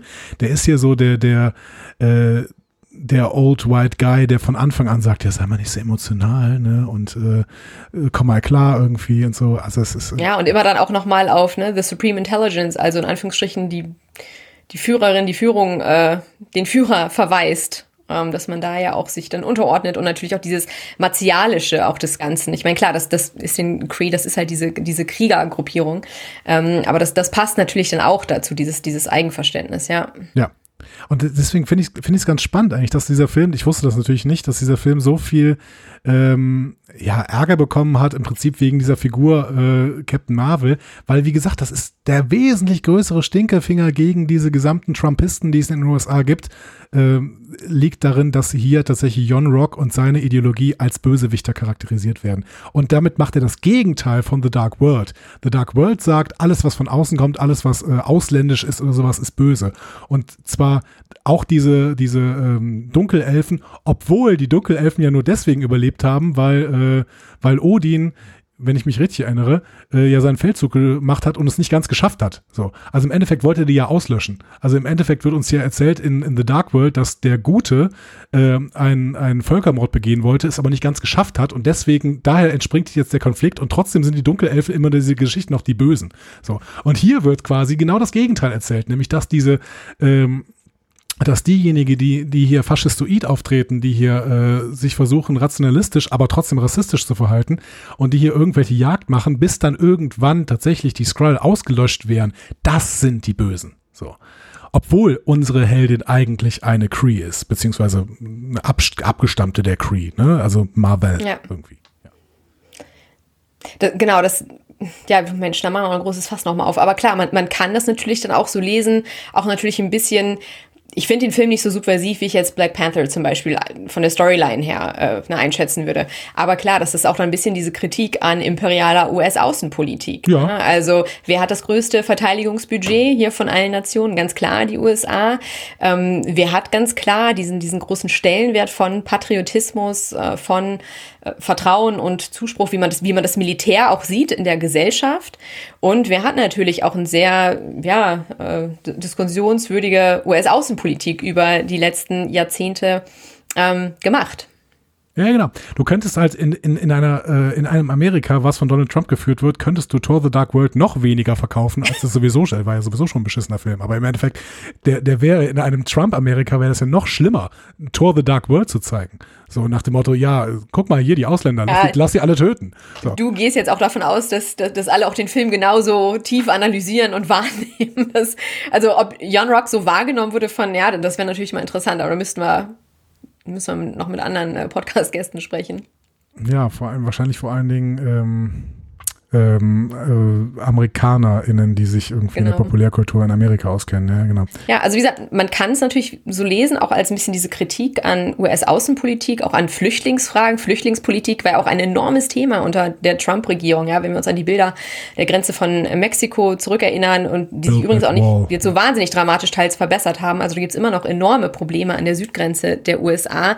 Und gleichzeitig, und das finde ich interessant an dem Film, deswegen, ah, ich muss auch immer sagen, wenn ich den gucke, ich ordne den dann immer doch nochmal ein und ändere meine Meinung bei bestimmten Szenen. Gleichzeitig haben wir ja aber auch diese Verkörperung von ja, US Virtues and Values, also diese Wertekiste auch durch die, die Air Force. Ja, also dieses, dass das doch schon klar gezeigt wird, dass das ein Verein ist, da will sie ja unbedingt rein, dem spricht sie einen gewissen Wert zu, das hat einen gewissen Stellenwert, das wird auch in einer gewissen Art und Weise inszeniert in dem Film. Also da versucht man dem natürlich auch so entgegenzuwirken, so, nee, nee, wir sind ja eigentlich schon die Guten hier. Ja. Ah, du Ja. bist zufrieden mit unseren äh, Kommentaren hier. Ja, und vor allem, wir müssen jetzt nochmal, du hast so schön über die Emotionen geredet und jetzt, wir müssen jetzt mal zu der großen emotionalen Szene kommen, als, Carol und Maria sich hier austauschen. Ich, ich, ich versuche noch eine, eine Sache reinzubringen und mache jetzt einfach noch mal ein bisschen hier Low-Level. Ähm, die, es gibt auch noch einfach einen Fan, es gab auch einfach noch einen Fanaufstand, dass viele gesagt haben, äh, so wie er die Skrulls da darstellt, so sind die aber gar nicht in den Comics. So, das muss man auch noch kurz erwähnen. auch noch so eine Sache, weil äh, in den Comics sind halt Skrulls wesentlich auch kriegerischer, böser gezeichnet und weniger vielschichtig in der Form, wie es hier äh, durch die ganzen Aussagen von Talos eben passiert. Aber anderes Thema. Wir kommen zum großen Erweckungsmoment, äh, wieder mal ein Erweckungsmoment von Carol Danvers war jetzt äh, äh, Maria Rambeau quasi ähm, ihrer Freundin ins Gewissen redet und quasi dann die Entscheidung quasi abnimmt, jetzt musst du kämpfen und für das Gute eintreten. Sarah, bin ich immer hin und weg von der Szene. Da muss ich mal ein bisschen noch so ein Tränchen verdrücken und denken, oh mein Gott. Ähm, weil das auch schön aufgebaut ist, finde ich, so von der, von der Szenen, ja, von der Darstellung. Also, weil erst, äh, als sie, sie Carol sich dann ne, bewusst wird, okay, das ist meine Identität oder das scheint sie zu sein, haben wir gleich den Versuch wieder von einem anderen Mann, sie natürlich auch von Karren zu spannen für seine Agenda. Das mag eine gute sein, aber das ist natürlich gleich dieser Versuch, Einfluss zu nehmen ähm, und sagen, ja, und jetzt, du bist ja das und das und das und das fühlst du, wir sind genauso gleich und jetzt Ja. tu das mal, so in die Ja, Richtung, ne? stark. Wo ich schon dachte, uh, okay. Ähm, und dann kommt aber wirklich dieser, und ich sage das auch jetzt schon, auch wenn ich eigentlich zwei habe, aber das ist so mein Marvelous Movie Moment, wo wir wirklich diese hervorragende Darstellung von Lashana Lynch haben, die dann ihr nochmal diese Solidarität zeigt, diese, diese Ankerfunktion hat, ihr erklärt, so sehe ich dich. Und ich sehe dich mit all deinen Fehlern und ich sehe dich mit all deinen, deinen Talenten und mit deinem starken Willen und ich kenne dich. Also so dieses, das ist ja auch super wichtig für Beziehungen, für Personen, dieses gesehen werden. Da ist jemand, der sieht mich, wie ich bin. Das ist nicht immer pretty, ne? Auch gerade ja bei Captain oder bei Carol Danvers nicht. Aber die ist trotzdem an meiner Seite. Und als sie dann so sagt, dieses Do you hear me? Ich muss, sorry, aber ich krieg da jetzt schon wieder Gänsehaut. Äh, das, das ist für mich so ein guter Moment. Ähm, ja, ich, das, das ist absolut, das ist für mich das Herzstück äh, dieses Films. Ja. Und ähm, für mich, äh, da möchte ich dir zustimmen, ist, also, soll ich das noch mit dem Marvel das Movie Moment abspielen hier, Arne, oder so? Bitte, ich habe den bewusst nirgendwo reingepackt, weil äh, dann hauen doch Mach's jetzt mal, mal mach's raus. mal, geht ja ganz schnell. Der Marvelous Movie Moment des Films ist der Moment, an dem Carol Denver komplett in die Schlacht zwischen Kree und Skrull eingreift und all ihre Fähigkeiten zum Tragen kommen. Ich versuche es immer wieder irgendwie in der Marvel-Logik zu denken, dass sowas natürlich der Marvelous Movie Moment sein müsste, aber das ist natürlich völliger Blödsinn, weil für mich war dieser gesamte, äh, die gesamte Farmhouse-Szene, ja, was die beste Farmhouse-Szene bis jetzt im MCU ist, ähm, Ah, nice. äh, fand ich großartig. Wirklich. Also wirklich, diese gesamte Szene war für Das mich das absolute. Herzstück dieses Films und ähm, mir hat vor allen Dingen Ben Mendelssohn gefallen. Also in dem Moment, wo der, wo die Tür wieder zugeht von diesem Nachbarn, was schon eine witzige Szene war. Und sie drehen sich um und Ben Mendelssohn steht im Türrahmen und äh, lächelt sie an und ist noch an der Stelle subversiv, aber man hat gerade das Gefühl, irgendwie habe ich gar keine Angst vor dem. Warum? So. Ja. Ähm, das finde Weil ich. er da seine, weiß nicht, Diet Coke schlürft, seine Ja, Cola Light aus. es ist irgendwie charmant und in dem Moment äh, spielt er plötzlich seine gesamten Fähigkeiten aus, nämlich charmant zu sein, äh, obwohl er eigentlich grundsätzlich bedrohungsbereit ist und riesig grün und hässlich. Aber es funktioniert, es funktioniert einfach und diese Szene ist ganz, ganz, ganz, ganz toll. Ja. Schön. Anna, was fandst du das auch so? Ähm, ja, ich, ich würde es halt eben, wie gesagt, erweitern, was ich gerade schon gesagt habe. Ich, ich stimme in allem zu, was ihr sagt. Äh, Ob es jetzt diese explizite Szene ist, wo ähm, diese beiden, äh, also wo vor allem ja die, die M- Maria eben auf, auf Carol quasi ihr nochmal sagt, was sie eigentlich für eine tolle, starke Person ist. Ob man jetzt diese ganze Farmhouse-Szene sind. Ich würde halt eben sagen, ich finde diesen gesamten Mittelteil, weil der vieles einfach so unfassbar gut richtig macht. Sei es die ähm, die, zu- das Zusammenspiel zwischen und damit ja auch gewisse Charakterisierungselemente zwischen Carol Danvers und Fury, sei es eben die, die wichtigen Plot-Elemente, die es dann weiter voranbringen in dieser Pegasus-Anlage, ähm, oder sei es eben dann alles, was ihr gerade beschrieben habt dieser Farmhouse-Szene. Das ist unfassbar dicht, unfassbar gut. Ähm, und eben auch viel besser als das, was vorher und nachher in diesem Film passiert. Und deswegen ist meine Hoffnung, dass wir den dritten Teil jetzt einfach ganz, ganz schnell erzählen können. Müssen wir auch. Freunde. Wir reißen hier. Ja, ja. Ja, also Es wird viel gecampt. Die Entscheidung, So, die Entscheidung ist getroffen, es geht ab ins All. ähm, und äh, ja, es gibt dort natürlich dann trotzdem noch einen sehr emotionalen zweiten Plot-Twist. Das dürfen wir nicht unterschlagen, weil es ist in der Form vorher auch nicht so klar. Ich finde da auch äh, bei mir zumindest, und das sage ich jetzt einfach mal so, ich wollte ja eigentlich nur die Handlung erzählen, aber wenn sie dann auf dem Schiff sind und es kommen dann, es wird dann nochmal deutlich, ach, das sind, hier sind ein Teil der Flüchtlinge schon. Also hier ist ein Teil von Talos äh, äh, äh, Volk und dann ist auch noch seine Familie dabei und sein Sohn, den er anscheinend lange, das, das wirkt nochmal richtig stark untermauert, all das, was wir vorher, und dann gibt es ja diesen, diesen, diesen Satz, der ist natürlich plakativ, aber der ist, der ist schon gut, weil er sagt ja, Carol, wir sind im Krieg, auch ich habe mir die Hände schmutzig gemacht, aber jetzt sind wir hier, du hast meine Familie gefunden. Es, es passt zu dem ganzen Part, den wir vorher hatten, auch dieses, dieses, was ist das eigentlich für ein Krieg, wer hat da welche Rolle, wer muss da was aushalten. Das ist nochmal ziemlich stark. Ja, und dann passiert das, äh, Jan Rock, äh, Jon Rock hat vorher irgendwie Ro- Ronan noch gerufen und äh, die List erkannt. Und ähm, jetzt geht's zum großen Showdown. Wir haben A, den erneuten Erweckungsmoment und jetzt hat sie auch alle Kräfte irgendwann dann zur Verfügung und stellt irgendwie fest, sie kann alles, sie ist alles, sie ist super. Äh, Sa Sarah, kurze Frage. I'm just a girl, zu sehr on the nose? Oh mein Gott. Ich, ich, hab mag, schon ich mag, no, ich Also, mag no. Doubt ja sehr, sehr gerne, aber Ich habe den Soundtrack schon gefeiert. Also ich muss auch sagen, gerade als auch hier Garbage kam, ne, I'm only happy when it rains. Gott, ich habe das Album hoch und runter gehört. Also ein großartiges Album. Ja, es war mir zu on the nose. Es war einfach, um mal ein Jugendwort zu benutzen, es war ein bisschen cringe, ehrlich gesagt. Und ich hätte mir gewünscht, zwei Sachen. Nee, ich habe echt lange drüber nachgedacht, weil ich, klar, ich hätte mir gewünscht, hätten sie das benutzt, vielleicht ohne Text, also als Instrumental, ja, dass es angedeutet wird, also ein bisschen subtiler.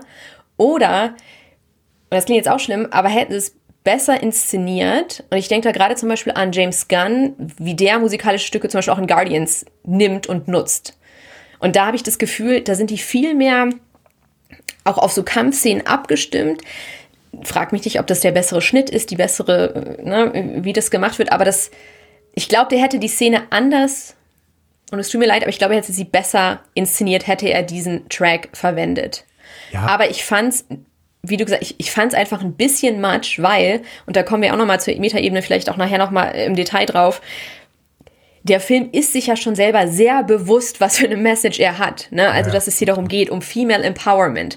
Also, das sollte zu dieser Kampfszene, das sollte wirklich auch die letzte Schnarchnase mitbekommen haben, dass eigentlich der wahre Antagonist A, das Patriarchat ist, beziehungsweise Captain Marvel selbst, weil sie nicht an sich glaubt. Ne? Also, dass sie sich eigentlich selbst im Weg steht in diesem Sinne. und sich ihrer eigenen Kraft bemächtigen muss.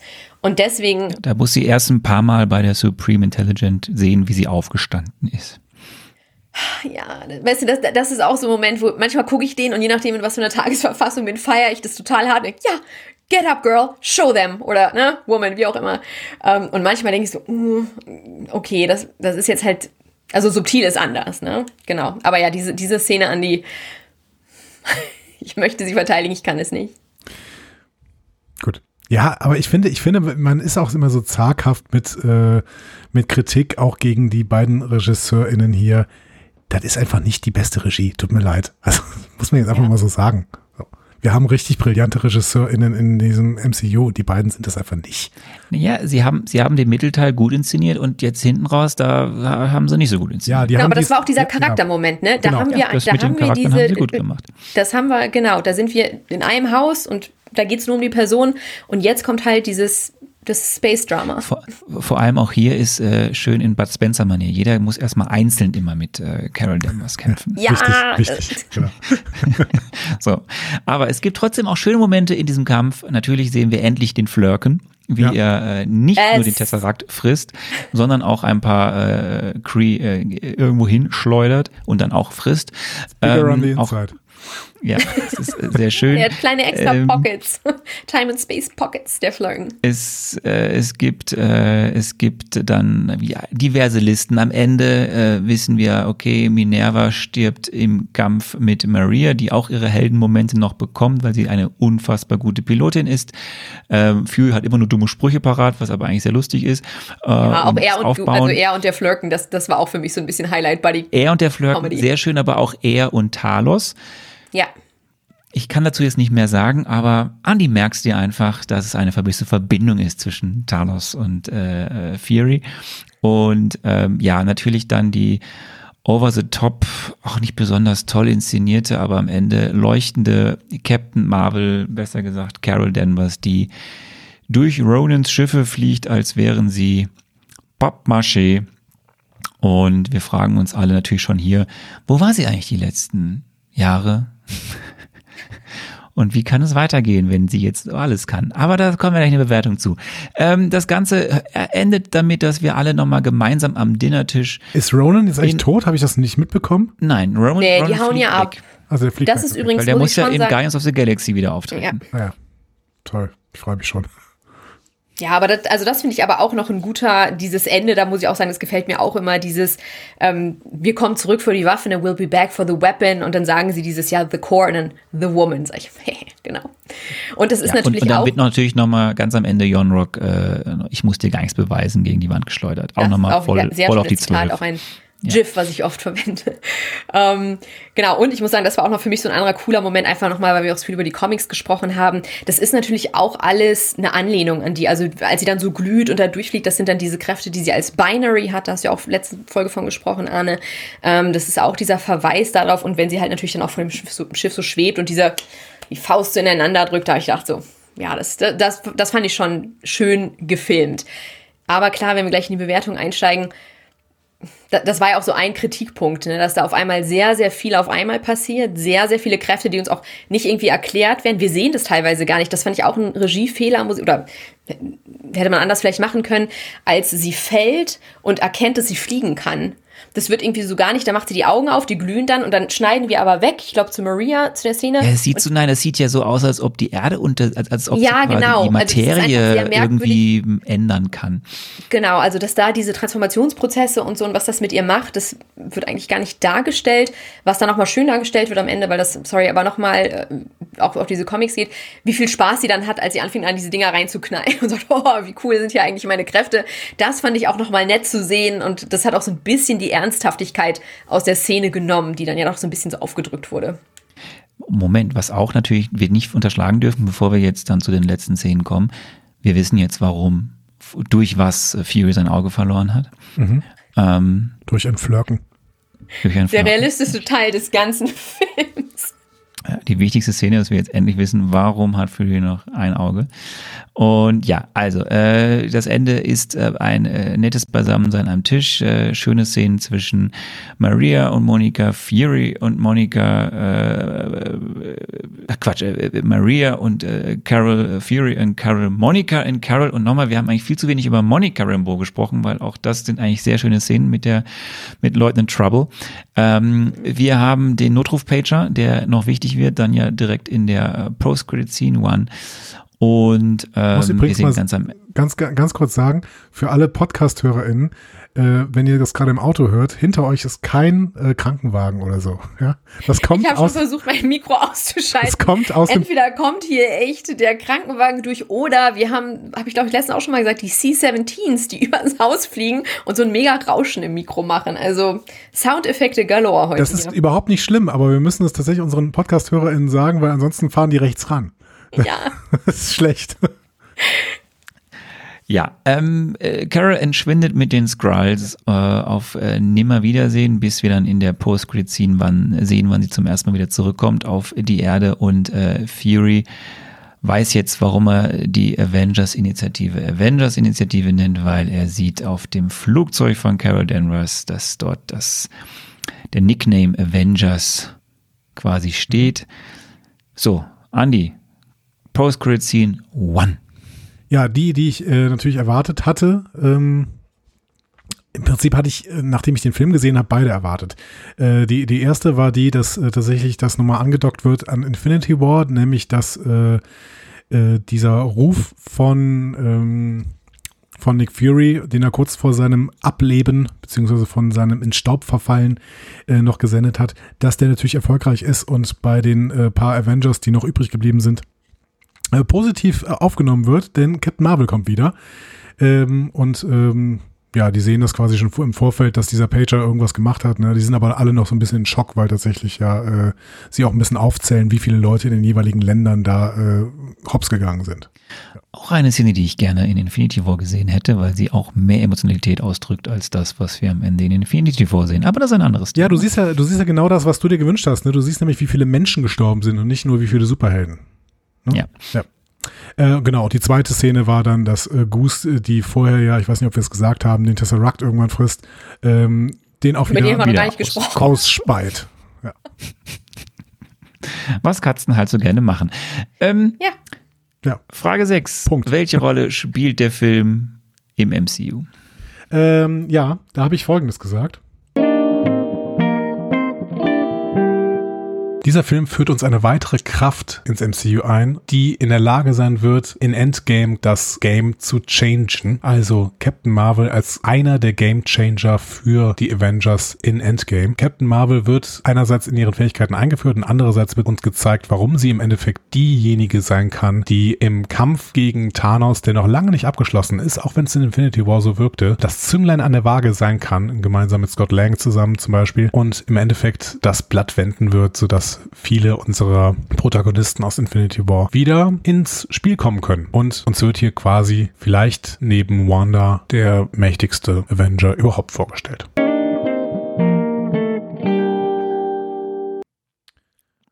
Und ich glaube, inhaltlich würde ich das weiterhin so unterstreichen, was ich da erzählt habe. Äh, Meta-mäßig ist natürlich, hat dieser Film noch ganz andere Bedeutungen. Aber die muss Kommen ich jetzt nochmal Meta? Kommen wir bei Meta in die, in, kommt, kommt Meta in der Bewertung dann? Nee, also ich weiß nicht, ob wir das noch, ob wir die Bedeutung des MCU nochmal auseinanderdröseln wollen, bevor wir in die Wertung, Bewertung einsteigen. Ihr, ihr, ihr, ihr schnaubt schon so. Ich glaube wahrscheinlich nicht. Äh, dann würde ich doch vielleicht Nee, aber nee, dann sag mal, was meinst du damit?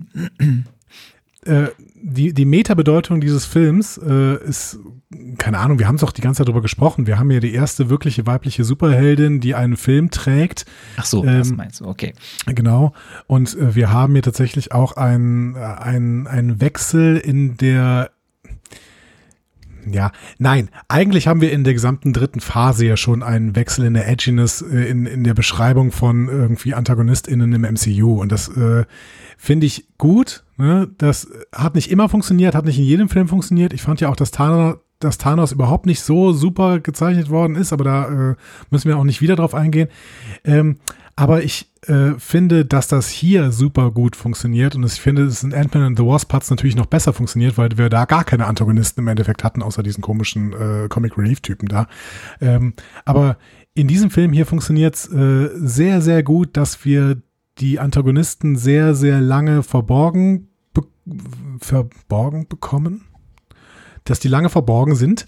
Und ähm, das tut dem Film vielleicht im ersten Teil nicht gut, aber das tut dem Antagonisten im Endeffekt gut, weil dann im Endeffekt äh, wir in, nach dieser ähm, äh, nach dieser äh, Mittelszene, die wirklich brillant ist, ähm, gut aufgebaute Charaktere als äh, AntagonistInnen haben und das gefällt mir sehr, sehr gut. Ähm, genau, das waren so ein paar, ein paar Meta-Sachen, die dieser Film leistet, einfach für das MCU. Irgendwie intelligentere Erzählung und intelligentere ja, Erzählstruktur auch ist halt das, was ja in Phase 3e wesentlich häufiger eben passiert und in diesem Film halt auch mehr oder minder besser oder mal schlechter. Ja, aber was kann dieser Film sonst? Du hast es gesagt, wir haben Carol Danvers jetzt als eine neue wichtige Figur, ähm, die wir ja wahrscheinlich auch dann über die Phase 3 hinaus sehen werden. Ähm, es wird natürlich mit ihr und der Tatsache, dass sie dann ja anscheinend so lange irgendwo im All unterwegs war, ja auch gleichzeitig gesagt, da müssen, da müssen noch viele Geschichten draußen im All sein. Mhm. Die muss ja irgendwo gewesen sein. Wir haben die Cree und wir haben die Skrull. Auch das wird wahrscheinlich nicht das letzte Mal sein, dass wir die gesehen haben. Ähm, Hashtag Secret Invasion. Ich lasse das mal so im Raum stehen. Ähm, wir haben die Backstory zu Nick Fury äh, und auch ein bisschen Shield. Wir haben die Backstory zum Tesseract oder eine weitere Teil davon. Und natürlich haben wir auch noch zwei weitere wichtige Figuren, die hier angeteased werden und die wir vielleicht auch nicht zum letzten Mal gesehen haben, nämlich Maria und vor allem die junge Monica Rambo. Okay. Hätte ich jetzt gar nicht gedacht, dass wir noch mal sehen, aber es wird mich äh, auch freuen. Ja. Mhm. So, und somit kommen wir nun zur Bewertung dieses Filmes. Und ähm, ich lehne mich zurück weil ich mache die, ich mache heute, ich mache die zum Schluss, weil einer von euch darf jetzt hier anfangen äh, und mit der Bewertung dieses Filmes.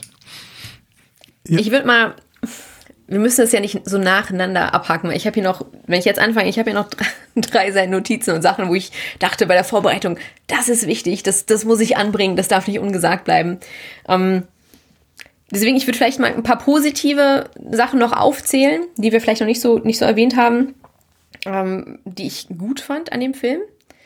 Und wie gesagt, ich möchte auch nochmal daran erinnern, diese, diese Doppelbewertung, die ich vielleicht auch geben werde. In meinem Herzen ist der Film eine Eins, ne? Also das, das will ich hier gar nicht, äh, weil ich den einfach gerne gucke. Das, das ist einfach mein, mein MCU-Film. Vielleicht auch mit Black Widow, I don't know.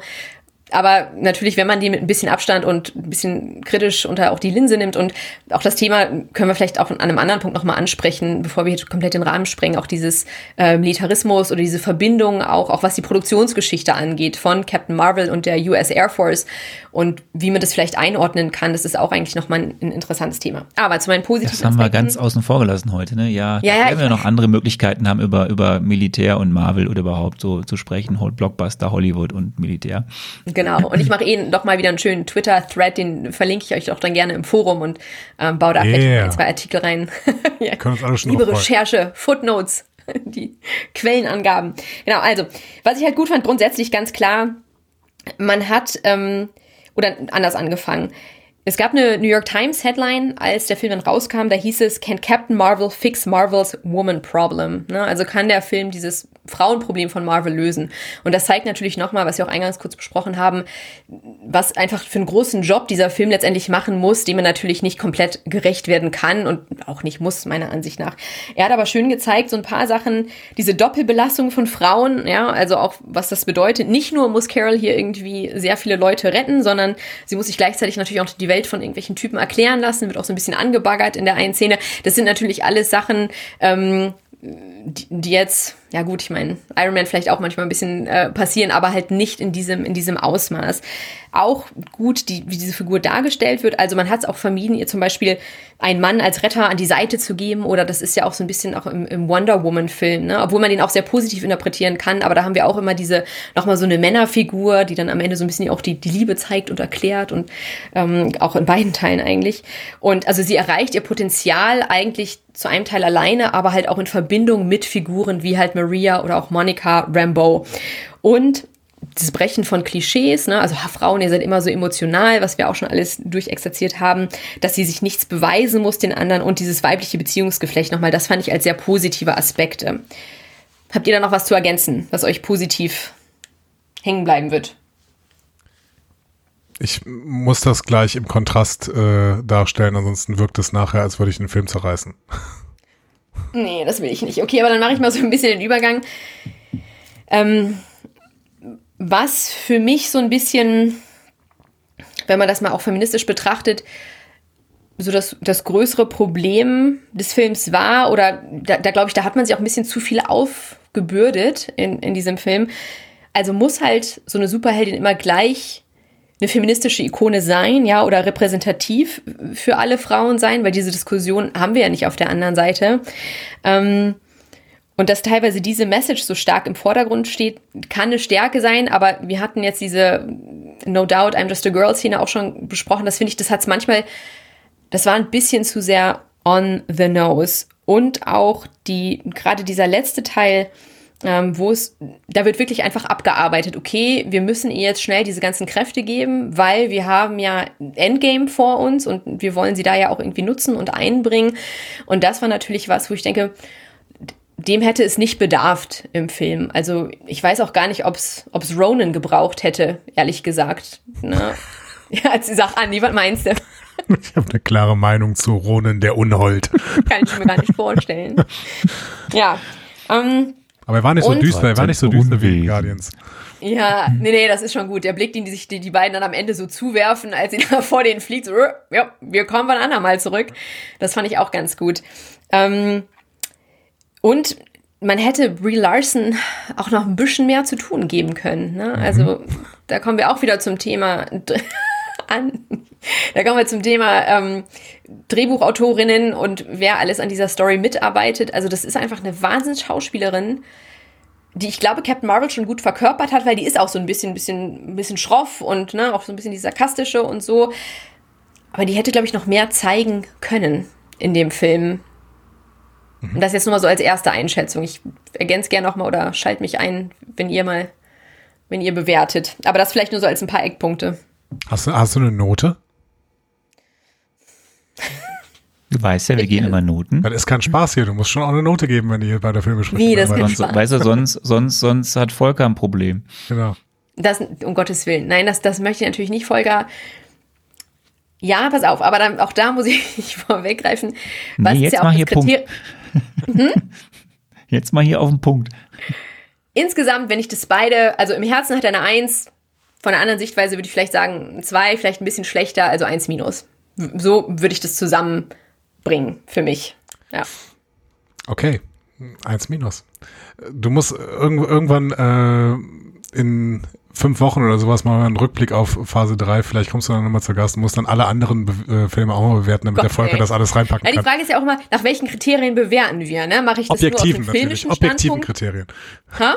Natürlich nach objektiven ja, Kriterien, wie immer. Hallo, du hast gerade das Loblied auf die Emotionen gesungen. Der Film löst bei mir Emotionen aus darauf basiert auch hier zum großen Teil meine Bewertung. Das will ich gar nicht verheimlichen. Ja, herrlich. So, so, ja. so soll es sein.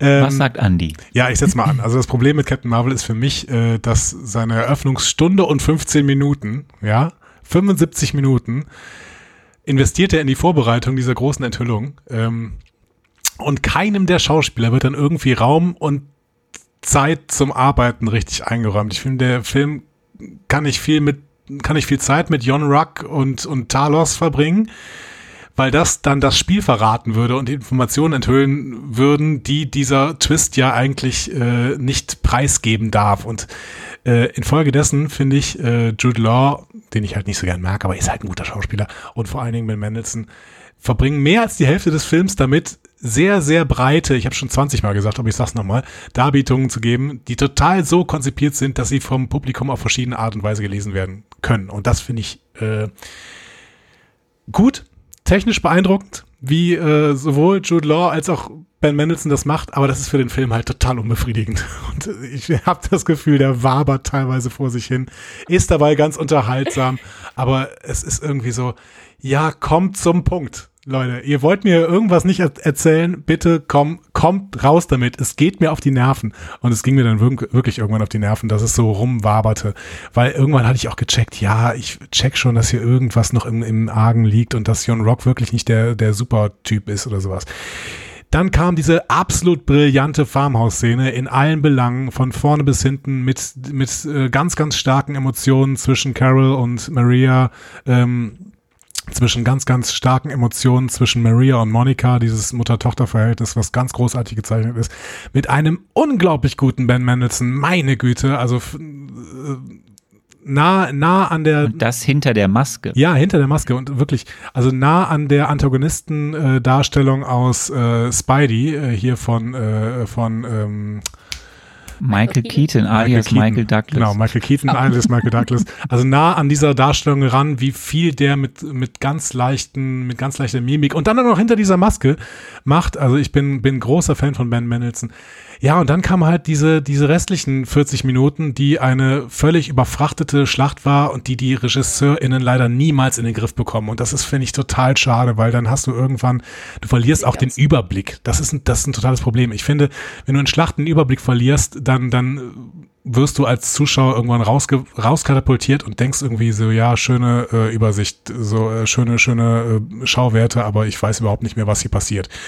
Ähm, das hatte ich auch schon mal bei Doctor Strange gesagt, da sind wir uns ein bisschen in die Haare gekommen darüber, weil ich irgendwann gesagt habe, das ist Style over Substance, meine Freunde. So, aber äh, hier ist es einfach nur so, dass man merkt, dass der, dass die RegisseurInnen das einfach nicht in den Griff bekommen. Oder vielleicht sind es ja wirklich die, die äh, Special Effects Leute, die diese Szenen äh, machen sollten, weil diese RegisseurInnen wirklich ihre Stärke haben, da in der Darstellung von Emotionen. Und das haben wir in der Farmhouse-Szene sehr, sehr gut gesehen, dass sie das können. Keine Ahnung. Das heißt, dieser Film hat wirklich hat eine Viertelstunde, die unfassbar brillant ist, die für den eine 1 plus verdient hätte, aber leider der Rest nicht. So, und deswegen ist das für mich. Ich weiß, wie du versuchst, diesen harten Fall für mich abzufedern. Es tut mir total leid, aber es ist für mich. Äh, nee, alles gut. Also dieser Film katapultiert wirklich, äh, die, diese, diese 15 Minuten katapultieren diesen Film in ungeahnte Höhen, aber dann doch nicht höher als in 2 Minus. Oh, das aber noch Du, damit kann ich gut leben. Ich ja, es, ist halt, es ist halt nicht so, ein, nicht so ein Quatsch wie Infinity War. Das ist halt wirklich. Okay, wir lassen uns das fast er möchte, neu aufmachen. Er möchte jedes Mal neue Leute triggern, die uns irgendwie dann Kommentare schreiben und ellenlang dann. Ja, ich muss geil. zugeben, dass gerade war wirklich. Clickbait, das war wirklich Baby, nur, so funktioniert es war nur, das. Es war, es war wirklich nur Trigger jetzt gerade. Das, das so, jetzt habt ihr ja schon hier äh, weite Spanne von 1 äh, minus bis 2 äh, minus. Äh, also am besten gehe ich da irgendwo zwischen rein. Ne? Also ich, ich finde, ich, ich, also bei aller Schwierigkeit, dass eben Brie Larson überhaupt nicht, äh, das haben wir jetzt gesagt, so wirklich gefordert wird in vielen Belangen. Ich feiere sie trotzdem für das, sie passt da einfach sehr gut drauf.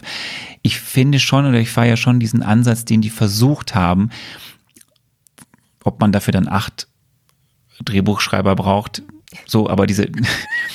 die Hat man sehr ernst versucht, gemeint mit der Frauenquote ähm, die versucht haben, halt e-, eben eine andere Art von Story zu erzählen, die in sich verschachtelt ist. So, und das gelingt bis zu einem gewissen Punkt, weil eben das führt zu dem Mittelteil, den ich halt eben über die Farmhouse-Szene hinaus einfach sehr gut finde, weil ich nach wie vor finde, auch eben all diese Szenen zwischen Fury und Carol sind wichtig für den Film, sind wichtig für die Entwicklung, sind ja. wichtig für das, für was sie stehen soll großartig.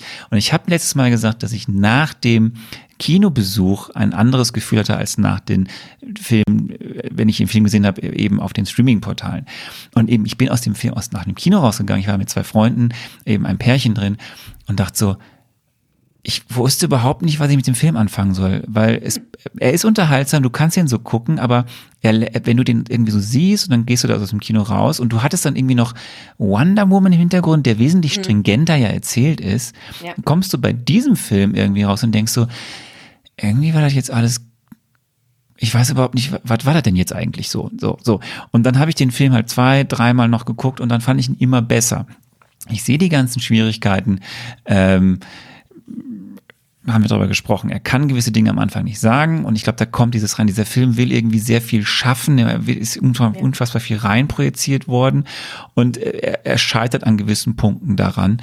Trotzdem macht er großen Spaß, hat er ganz tolle Momente. Wir haben jetzt, das habt ihr alles schon gesagt. Und selbst in der finalen Schlacht oder in den finalen 40 Minuten sind ja auch nochmal emotionale Anker, an die man sich festhalten kann. Sei es diese Flüchtlingsthematik, die nochmal aufgemacht wird, sei es trotzdem noch so ein paar Momente, in der, in der Carol glänzen kann. Aber es wird eben auch vieles vernachlässigt da. Und das große Problem ist natürlich, was ich mir an ihr immer stelle oder was sich auch viele andere stellen, die Frau ist jetzt so mächtig. Das altbekannte er, Superman-Problem, ne? die müssen aber jetzt gut erklären, warum die jetzt die ganze Zeit nicht da war und wie sie jetzt noch mächtigere Gegner finden wollen. So, also das ist ja auch noch so ein Punkt, der so im- immer mit mit herschwingt. Aber da kommen wir vielleicht zu einer zu anderen anderen Stellen zu dieser Thematik. Ähm, ich gebe dem Film am Ende eine ähm, eine zwei, eine zwei. Also ich will keine zwei Minus geben. Ich will ihn jetzt aber auch nicht in die in die in, in die Plus oder eben in diese Richtung. Aber ich gebe ihm einfach mal eine zwei er macht trotzdem viel Laune, viel Spaß, ähm, viele gelungene Gags, äh, gelungene One-Liner und eben großes emotionales, großes, große Tiefe im Mittelteil. Meine lieben Ja, Leute. das ist aber, du, bin ich doch überrascht, dass wir da so, so ähnlich jetzt hier geendet haben. Ich war schon auf vieles vorbereitet. Wir sind Gerade als du so angeteasert hast, Arne, dann hat sich meine Meinung noch mal so komplett geändert. Dachte ich, Junge, Junge. Liebe Leute, wir sind relativ nah beieinander ähm, und wir haben ganz, ganz viele Themen äh, angesprochen. Wir haben aber auch ganz, ganz viele Themen ausgelassen. Äh, Sarah hat schon angekündigt, angedroht oder uns beziehungsweise versprochen, dass sie einen großen Twitter-Thread machen wird mit ganz vielen Themen, die sie noch auf dem Schirm hatte und die sie wahrscheinlich dann auch wieder, so wie ich dich kenne, äh, gut belegen wirst mit irgendwelchen Artikeln, äh, die du wahrscheinlich dazu gefunden hast. Ich freue mich da schon drauf. Ähm, worauf ich mich allerdings auch freue, ist, was ihr denn von diesem Film haltet und was ihr dann im Endeffekt bei uns auf die Seite schreiben werdet und ähm, äh, die Quellen, beziehungsweise nein, die Anlaufpunkte dafür. Mein Gott, ist das lang, äh, lang geworden heute, alt geworden, spät geworden. Ich So tippe, ich tippe mal gerade darauf, was Antje uns zu erzählen hat. Das wäre auch noch ganz spannend. Ihr habt MCU-Entzugserscheinungen, Fragen oder möchtet einfach etwas loswerden? Diskussionen zu jeder Folge findet ihr auf einfachmarvel.de. Außerdem gibt's uns auch auf Instagram, Facebook und Twitter unter einfachmarvel. Wir freuen uns auf eure Nachrichten und Kommentare. Sarah, Abschlussstatement. Wie war das jetzt bei so einer Filmbesprechung mal dabei gewesen zu sein? Sehr schön. Äh, ich bedanke mich bei euch wie immer für die nette Einladung. Ich bedanke mich auch ganz herzlich bei allen Zuhörenden, die es bis hierher geschafft haben. Kudos, auch noch mal ein Shoutout an eure äh, Zuhörer, Zuhörerinnen, die im Forum noch so nett kommentiert haben. Ich hatte das leider gar nicht mitgekriegt und hat Arne gesagt, hm, äh, die hätten es schon mal vorgeschlagen, ob ich nicht zu Captain Marvel dazukommen äh, könnte. Und das hat mich natürlich, will ich ganz ehrlich sein, wahnsinnig gefreut. Wir haben natürlich zu danken, denn äh, ohne deine Ja, Expertise wäre das hier eine ganz, ganz äh, fürchterliche Würstchenparty geworden.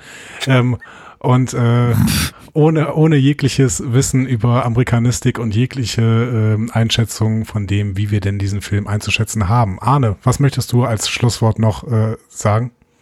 Ich muss ins Bett. Dann würde ich sagen, sagen wir doch mal Tschüss, oder? Wink- Tschüss und Das war sehr Nacht. schön. Wir vielen, winken vielen, vielen. Dank, Sarah.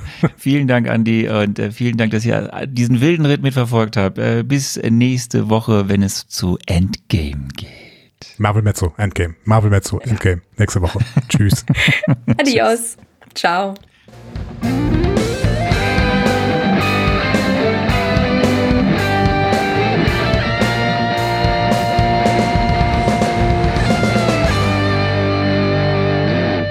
Die Heldenreise geht weiter. Mehr Folgen zum Marvel Cinematic Universe findet ihr auf einfachmarvel.de oder überall, wo es Podcasts gibt.